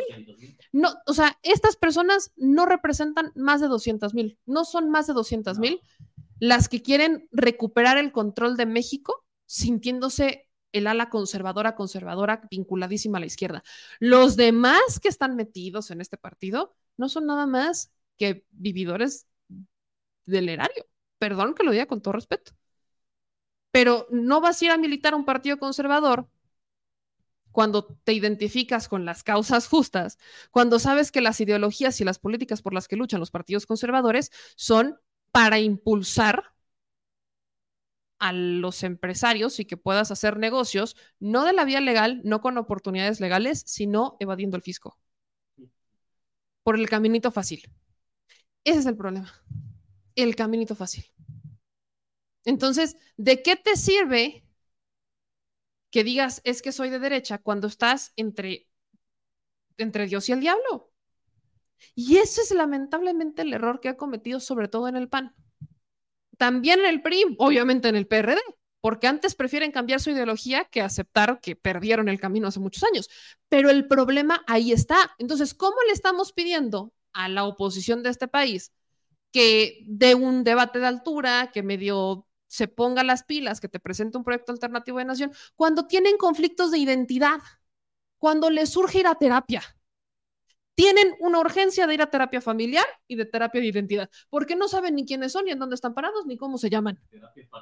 No, no, no, no, hombre, terapia, esa es la que sigue, terapia partidista es la que sigue, porque no saben ni cómo se llaman, o sea, están entre la bipolaridad, son bipolares. Te dicen que son de causas justas, pero cuando las tienen que defender las traicionan porque no les conviene los intereses de los que pagan las campañas, que son las empresas, llámese farmacéuticas, ta, ta, ta, ta. Entonces, ¿de qué te sirve? esa tibieza que existe en la derecha, esa tibieza que existe en la oposición, es la que les va a pasar factura. Tan es así que eh, vean al propio madrazo. Y esto, disculpen ustedes, pero le da muchísimos puntos a Beatriz Paredes. Madrazo, dice. Beatriz Paredes perdió dos veces la elección para la jefatura de gobierno de la Ciudad de México en 2006 y en 2012. No ha ganado una sola elección en los últimos 25 años. Sus cargos como diputada entre 2000, 2003, 2009 y 2012 como senadora en 2018 los consiguió por lista. Lo único claro es que tiene el respaldo de Alito Moreno y las estructuras del PRI, pero no será suficiente para vencer a Morena. Recordemos que con Alito el PRI ha perdido 11 gubernaturas. Usted me va a disculpar, pero después de escuchar lo que dijo Roberto Madrazo, creo que para Beatriz Paredes debería de ser un timbre de orgullo, porque Roberto Madrazo hace cuánto no gana una elección. 25, no, hombre, 30. No, no ganó ni la carrera porque agarró la vía rápida. Madrazo hablando de victorias, óigame, el burro hablando de orejas. Yo quiero que Madrazo se postule ahorita a ver qué pasa. Yo nada más por, pues, por, por no dejar. Yo solo quiero ver que Roberto Madrazo se postule ahorita para algo. Vaya, hasta la de Tabasco es cuestionada si la ganó o la defraudó. Imagínense. A lo que sí a Beatriz Paredes no le puedes cuestionar que ganó Tlaxcala. A Madrazo le puedes cuestionar la gobernatura de Tabasco, le puedes cuestionar los contratos que tienen las empresas, le puedes cuestionar la creación de latinos, le puedes cuestionar mil cosas. Vaya, ni su hijo. O sea, pico madrazo, que ya, ya es, ya, ya, ya murió. Ya ni el Partido Verde lo quiere. Imagínate. De ser de los próceres del verde a que no te puedan ver ni en pintura. Nomás se dedica a latinos. Ajá, nada más se dedica a latinos. Roberto Madrazo, ¿qué? De verdad, de verdad, o sea, neta. Miren, yo no soy fan de Alito, salvo si él hubiera sido candidato, que ya saben que yo soy alitoísta. Pero Roberto Madrazo, hablando de victorias y derrotas, y también aprovechando el tuit de Roberto Madrazo, esta es la razón por la que están inflando a Xochitl. Porque saben muy bien que Beatriz Paredes podré yo, insisto, yo no estoy de acuerdo con muchas cosas que dijo Beatriz Paredes, ¿no? Muchísimas. Pero al menos son sus ideas. Esas sí nadie se las puede regatear. Son suyas, no son de Alito. Alito no le da para tanto. Sí, no, Alito ya que se ponga a hablar de planes educativos de 10 fases y digo, no, pues no, no estamos hablando de cosas mayores para Alito. No, si no, no, eso sí no se va a poder. Que Alito se ponga a hablar sobre la reestructuración del campo. Uy, no, no, hermanas, no, eso sí, es, es, es mucha ciencia para Alito, no le da. Entonces, eso es de Beatriz Paredes. Claramente, todo lo que propone y todo lo que dice Beatriz sale de su boca. Eh, Alito no tiene los pantalones para decirle a Santiago Krill que iba a estar hasta el 3.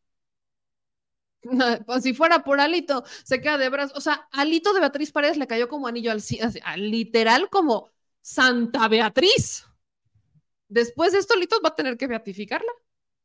Indudablemente. Le rescató la vibra priista, cosa que Roberto Madrazo ya no hace, pero ni de broma. Roberto Madrazo se paga en el PRI. ¿Este quién es?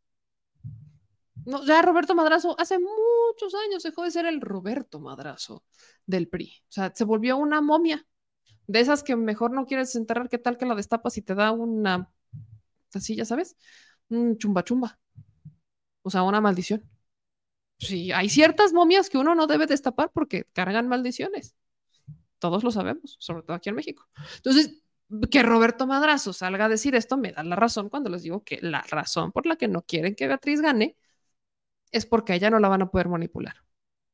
Beatriz Paredes con el discurso de los contratos, ¿ustedes creen que le va a garantizar a Roberto Madrazo si es que llegara en el muy utópico y lejano escenario del multiverso a ser presidenta? ¿Ustedes de verdad creen que las empresas de Roberto Madrazo tendrían tantos contratos?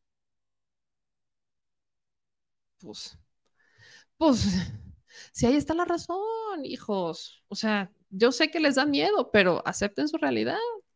Eso es exactamente lo que pasa como se quieren dejar llevar más. Miren, hasta parece que Roberto Madrazo lo que quiere es que gane Morena. Podríamos decir que Roberto Madrazo quiere que Morena gane con un amplio margen abismal y ver a la pobre Xochitl Galvez derrotada en los debates.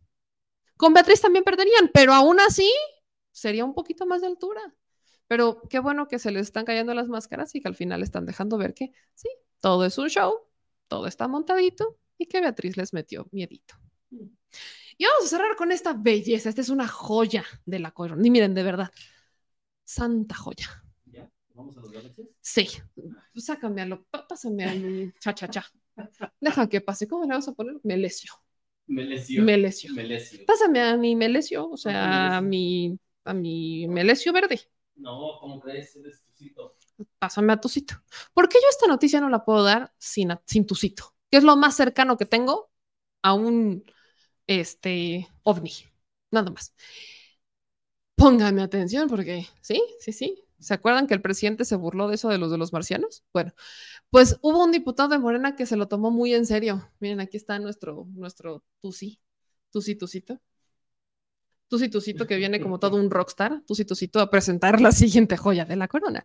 Dícese del diputado Sergio Gutiérrez Luna que quiere ser gobernador de Veracruz. Ayúdame, señor.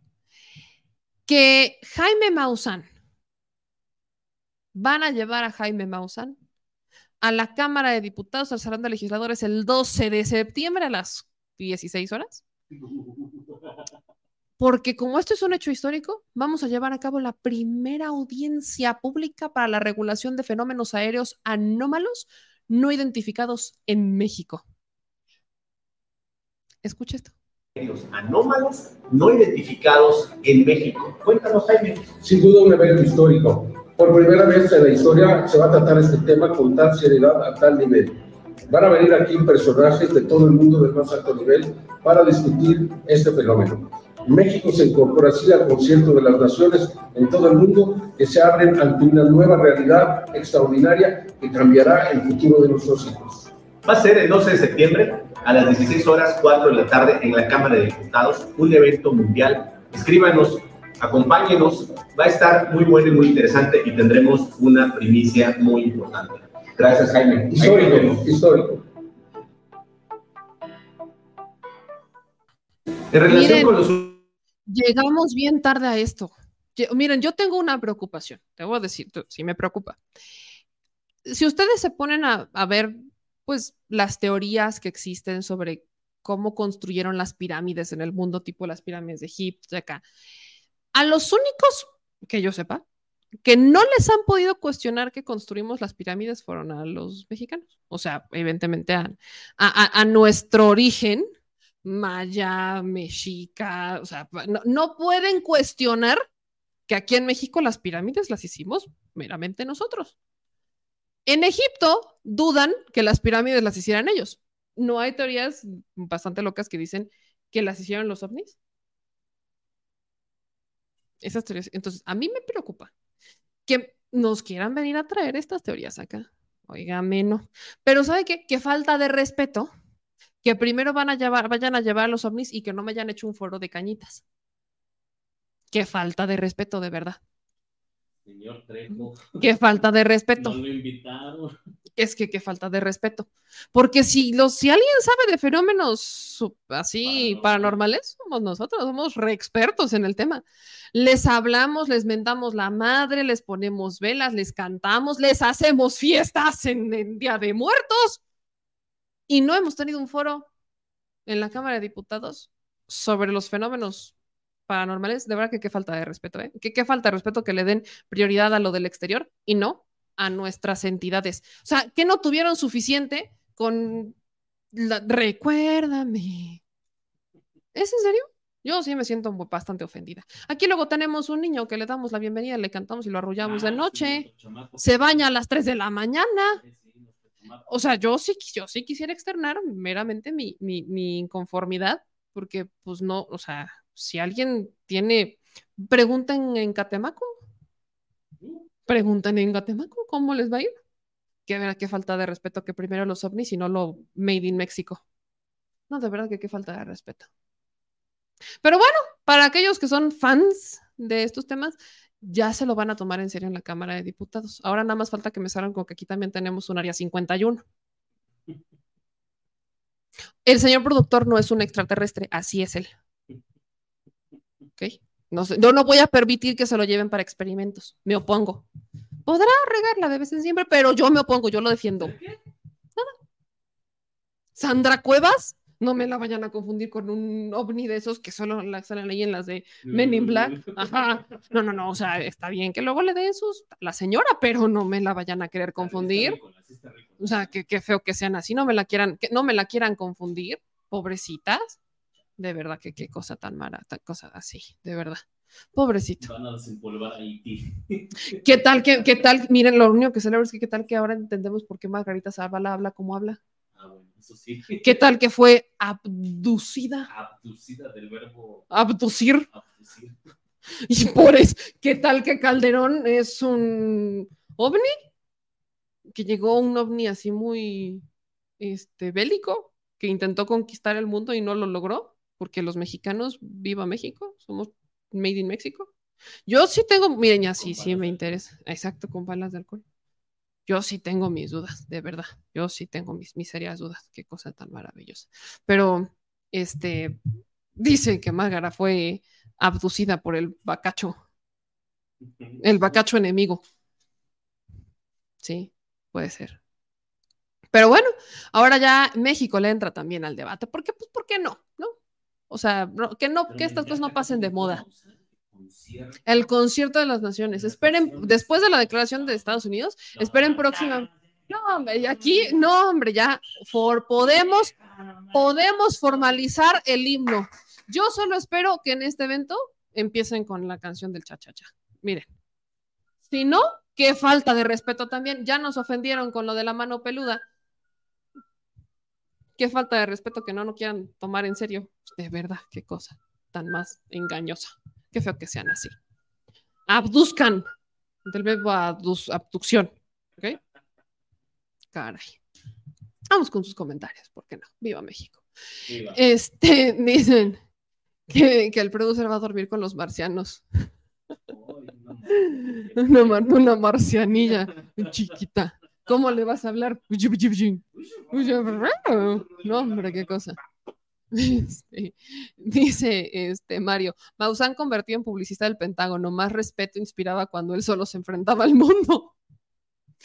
La neta, sí, un poquito. Este, dicen, Omar, los extraterrestres son superiores a los humanos primitivos. No, ya te pasaron a fregar. y a mí, de paso, por defensora de los derechos ovnis. Es que tú eres de otro planeta. Yo no Ah, sé. Ay. Ah. No. ¿Ves? Que no me habías entendido. Ya, ya me estaba, ya me estaba haciendo con cara de. Pero es que no habías entendido el piropo. Ya, ya, ya. Ah, qué, qué- qué lento para esto. Este, vea que sí. Este, dice, ay, meme, por favor, el señor productor es buena persona. Pues sí, lo acabo de reconocer. Pues sí, por eso le, le es de otro, de otro planeta. ¿Ya ves? Ya, ya. Dice Aleiram, está la base en el Golfo de Tampico y Madero. El rumor tiene mucho y que por eso no pegan los huracanes. O sea, está como cuando los mexicanos decimos que para que no llevan tierra es un cuchillo en una jardinera. Es que miren, los mexicanos podríamos dominar el mundo, tenemos tanto, o sea, y ¿saben qué es lo peor? Que cuando entierras un cuchillo en la tierra, no llueve. Que alguien ahí me explique eso. ¿Por qué ven mi... Por eso estoy ofendida, porque tenemos muchos eventos de cultura mexicana popular que podemos compartir, así súper inexplicables. Ah, no, pero primero los ovnis. Yo sí, fan, primero en México. Dice José Antonio Rodríguez, Estados Unidos le dio vida otra vez a Jaime Maussan y a Pedro Ferri Santa Cruz. Ahora aguántenlo. Yo pensé que esto iba a pasar, pero bueno. Eh, dicen acá, amo a las extraterrestres. Pues Fox, mira, creo que Fox sí. Él sí fue abdu- abducido. Vicente Fox. No, la neta sería una manera muy amable de justificar las babosadas que dice. No, eso sí no puede pasar. Eh, dicen que hay constantes avistamientos ovnis cerca del campo Popocatépetl. ¿Y están seguros que son ovnis y no drones? Porque hay uno que otro irresponsable que le encanta subirse al popo a grabarse con un dron. O sea, no- o sea, pregunta legítima. Aquí dice en otros comentarios, la Márgara de Calderón sí es reptiliana. Uy, ya, yo pensé que habíamos pasado la época de los reptilianos. No, prepárense. Ahí viene. No, ya regresa. Topolino- igual el área 51 sí es de México porque está en territorio que apunta de pistola. Bueno, sí. Si lo vemos desde este punto de vista, pues sí, sí está en territorio mexicano. Robado, rematado, pero Ajá, exacto. Este, aquí tienes al team, Marco, dice que él apoya al señor productor. Gracias. Eh, dicen aquí en un, exacto, exactamente. Tus muchachos, tus muchachos, tu club de fans. Este, dice Chemical, y así se quejan por los libros de texto. Lo bueno es que lo hizo Morena. Que si lo hubieran hecho los del PAN, uh, pérense que hubiera tenido muchos chistes que decir. Este, dice Felina, yo no soy fan meme de los marcianos, jamás he visto un ovni. Yo, yo tampoco. Y eso que ando por todos lados. No, y eso que andas No, por todos lados. yo a todos Sí. lados manejando y en todos lados. Sí, sí, sí. Dice Anónimo, después de siglos de mentiras con los espíritus chocarreros de los creadores del chupacabras ha llegado el mejor elemento distractor, los ovnis. Pues a ver, si aquí, es- si, si- si aquí en México se creó el chupacabras, que no me vayan a hablar de ovnis, sí, sí, vaya. México no puede quedarse atrás, esto- o sea, no podemos. Dicen aquí, este, en otros comentarios, tenemos el área 41. Y tenemos el Estado rojo. Dice Arlequín que no sea ignorante, que las leyes promulgadas y las audiencias en Estados Unidos están empujando para desclasificar la información que tienen oculta respecto a los ovnis. Ah, ok. Entonces no puedo cuestionar el timing en el que lo está haciendo Estados Unidos, ¿verdad? Porque cada que Estados Unidos trae broncas, así que no puede resolver con otra guerra porque ya trae una, sacan lo de los ovnis. Y ahí está Hollywood, y tienen muy buenos maquillistas. No sé, yo no, vaya, no, no es un tema de ignorancia, creo que es un tema también para cuestionar. Dice mejor inviten a los Illuminati, tengo varias preguntas para ellos. Bien, yo también debería de, eso sí me, obviamente. Dice María, es interesante, aprende uno de todo. Claro que sí. ¿Son los ovnis fantasmas? Dice Topolino Nel, para creer en esos fenómenos ya faltan fotos, videos de buena calidad, testimonios ya no valen. Este, dice Mariel, aunque no lo creas, en el aeropuerto de Aguascalientes hace unos años hubo un avistamiento, eran unas esferas, eran varias, y eso sí fue verdad. Que no ves que todavía le mandamos globos a los Reyes Magos. 6 de enero, No, le mandamos globos a... Por eso les digo que aquí... sido 7 de enero, que amaneció y ahí todos los globitos ahí brillando con el sol. Sí, sí, sí, sí, aquí todo, de verdad. Este dice Boris que es de mi team, pero que él se ha visto un ovni en Copilco de Chalco con sus amigos por ahí en Chimalistaca. Estaba chido el gallo, hijo. No, Yo, yo, o sea, dice Marcelino, se dice como tema conspiratorio que existe un proyecto llamado Rayo Blue Beam, con la intención de crear imágenes para engañar a la humanidad, y eso se dijo desde hace más de 15 años. La neta, eso lo creo más. Este, la caja china dijiste. Mm, Más o menos, es correcto.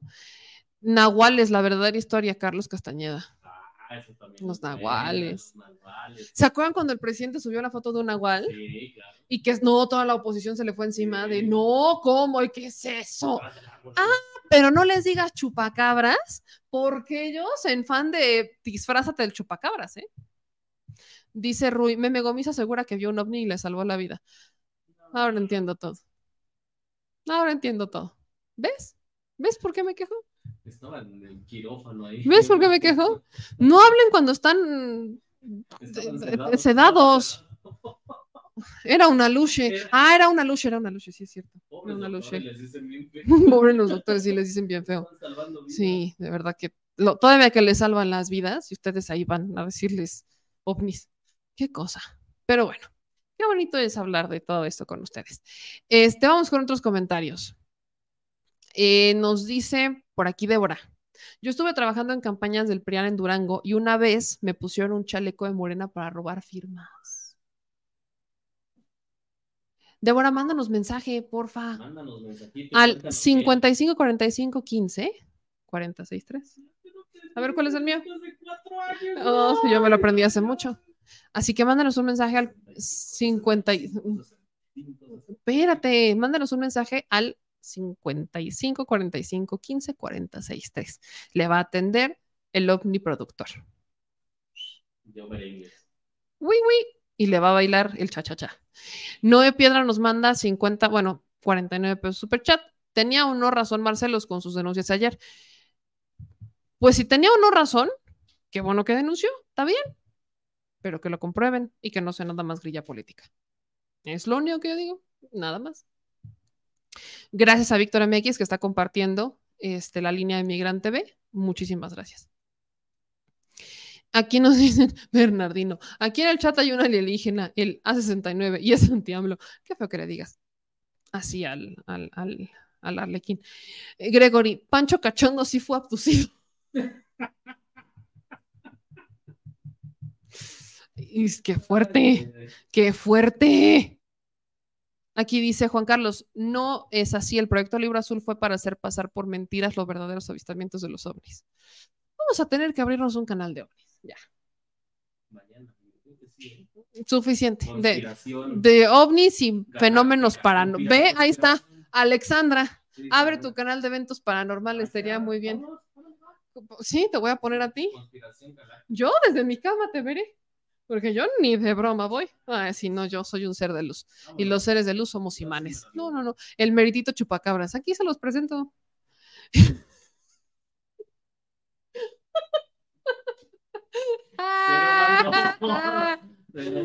Ya vámonos, ya vámonos, que es miércoles. Ya es miércoles. Ya es miércoles. Pero la mata viejita sí existe. Pero la mata viejita sí existe. Pues es que ya mejor no le sigo porque me voy a alborear yo sola. Sí, me entendiste.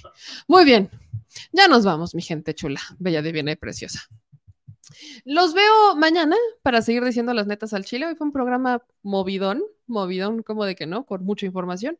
No se les olvide que estamos subiendo todos los, este, que te presente. Maximiliano quiere, no, fíjate que el chupacabras ya está apartado. Sí, te la debo. Ya está, se, se le dio su apartado y ya. no. Y, y aparte no es luna llena, entonces no sale. No, me dejan salir. Sí, no sale. Sí, no sale. No sale. Está amarrado. Ya sabes decir, porque es peligroso. Pegriloso. Es que es pegriloso. Sí, es, es, es pegriloso, es pegriloso, sí, es pegriloso. Pero bueno, ya nos vamos. Mi gente chula, gracias por vernos y escuchar nuestras locuras cuando nos debrayamos. Yo no estoy chiveada. Yo no estoy chiveada. Si quieres, mañana en el canal te hacemos tu publicidad. te, te, te, te subastamos. Por millones. Por millones de libras esterlinas del, No, de Marte. No, no, sí, déjalo, no. Ok. Sí, no, no, no, fíjate que no. No, sí, fíjate que, que está bien, que está bien. No, mejor por dólares, que está muy elevada la moneda últimamente. Este, ¿cómo estará Chumel Torres? Luego me pregunto. El señor inversionista de dólares. Qué fea situación. Pero bueno, gracias a todos por escuchar nuestras locuras y compartirlas y suscribirse al canal. No se les olvide difundir todo lo que decimos, sobre todo los videos cortos donde ya es como la noticia en particular para que si no gustan de la transmisión en vivo vayan al grano y puedan compartir esos videos que son más cortitos.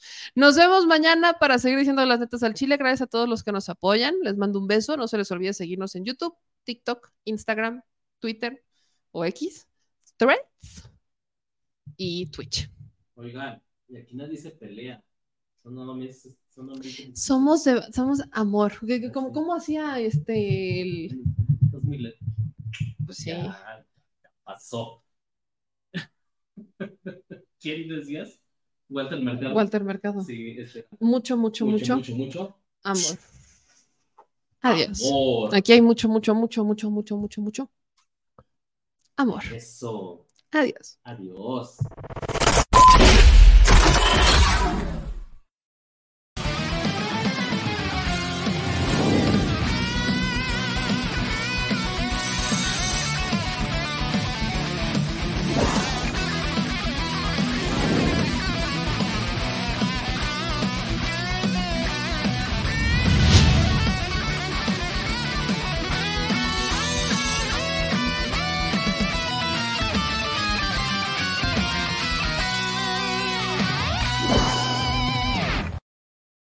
Al Chile, la indiferencia es el peor enemigo de todos y más de los animales.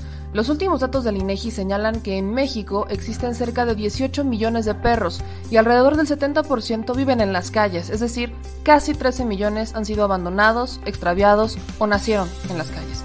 Esto posiciona a México como el primer país de América Latina con mayor índice de perros abandonados y también con mayor indiferencia al tema. El abandono es un fenómeno que afecta a perros y gatos de todo tipo, no entiende de edades o de razas. El 20% de perros y el 11% de gatos abandonados son de pura raza, mientras que el resto son mestizos. Por otro lado, la mayoría de perros y gatos llegan al refugio en la edad adulta, aunque también son recogidos cachorros y animales de edad avanzada. El maltrato animal también está presente y nuestro país aún está en pañales, pese a que se está comenzando a legislar para crear sanciones más severas a quienes cometan ese tipo de delitos. Por eso es importante la participación ciudadana y pedimos tu ayuda. Es hora de dejar de callar y ayudar a darles voz a quienes siempre están ahí para darnos una patita. Educar, esterilizar, identificar, reflexionar y adoptar es básico para revertir la tendencia pero si tú no tienes la posibilidad de adoptar o rescatar, ayuda a diferentes organizaciones que ya lo hacen. Angelitos peludos.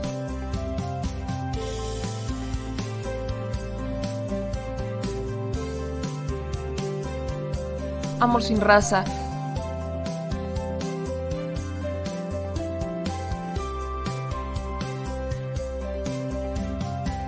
Frida Puebla.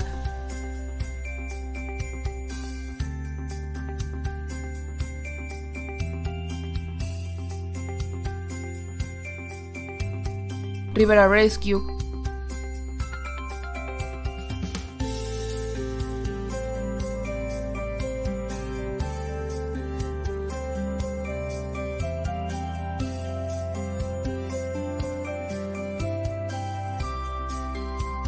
Voz Animal MX.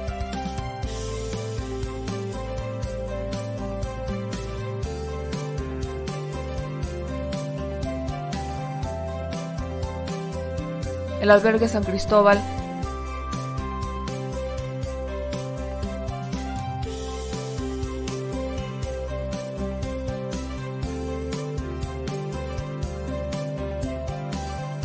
Fundación Toby,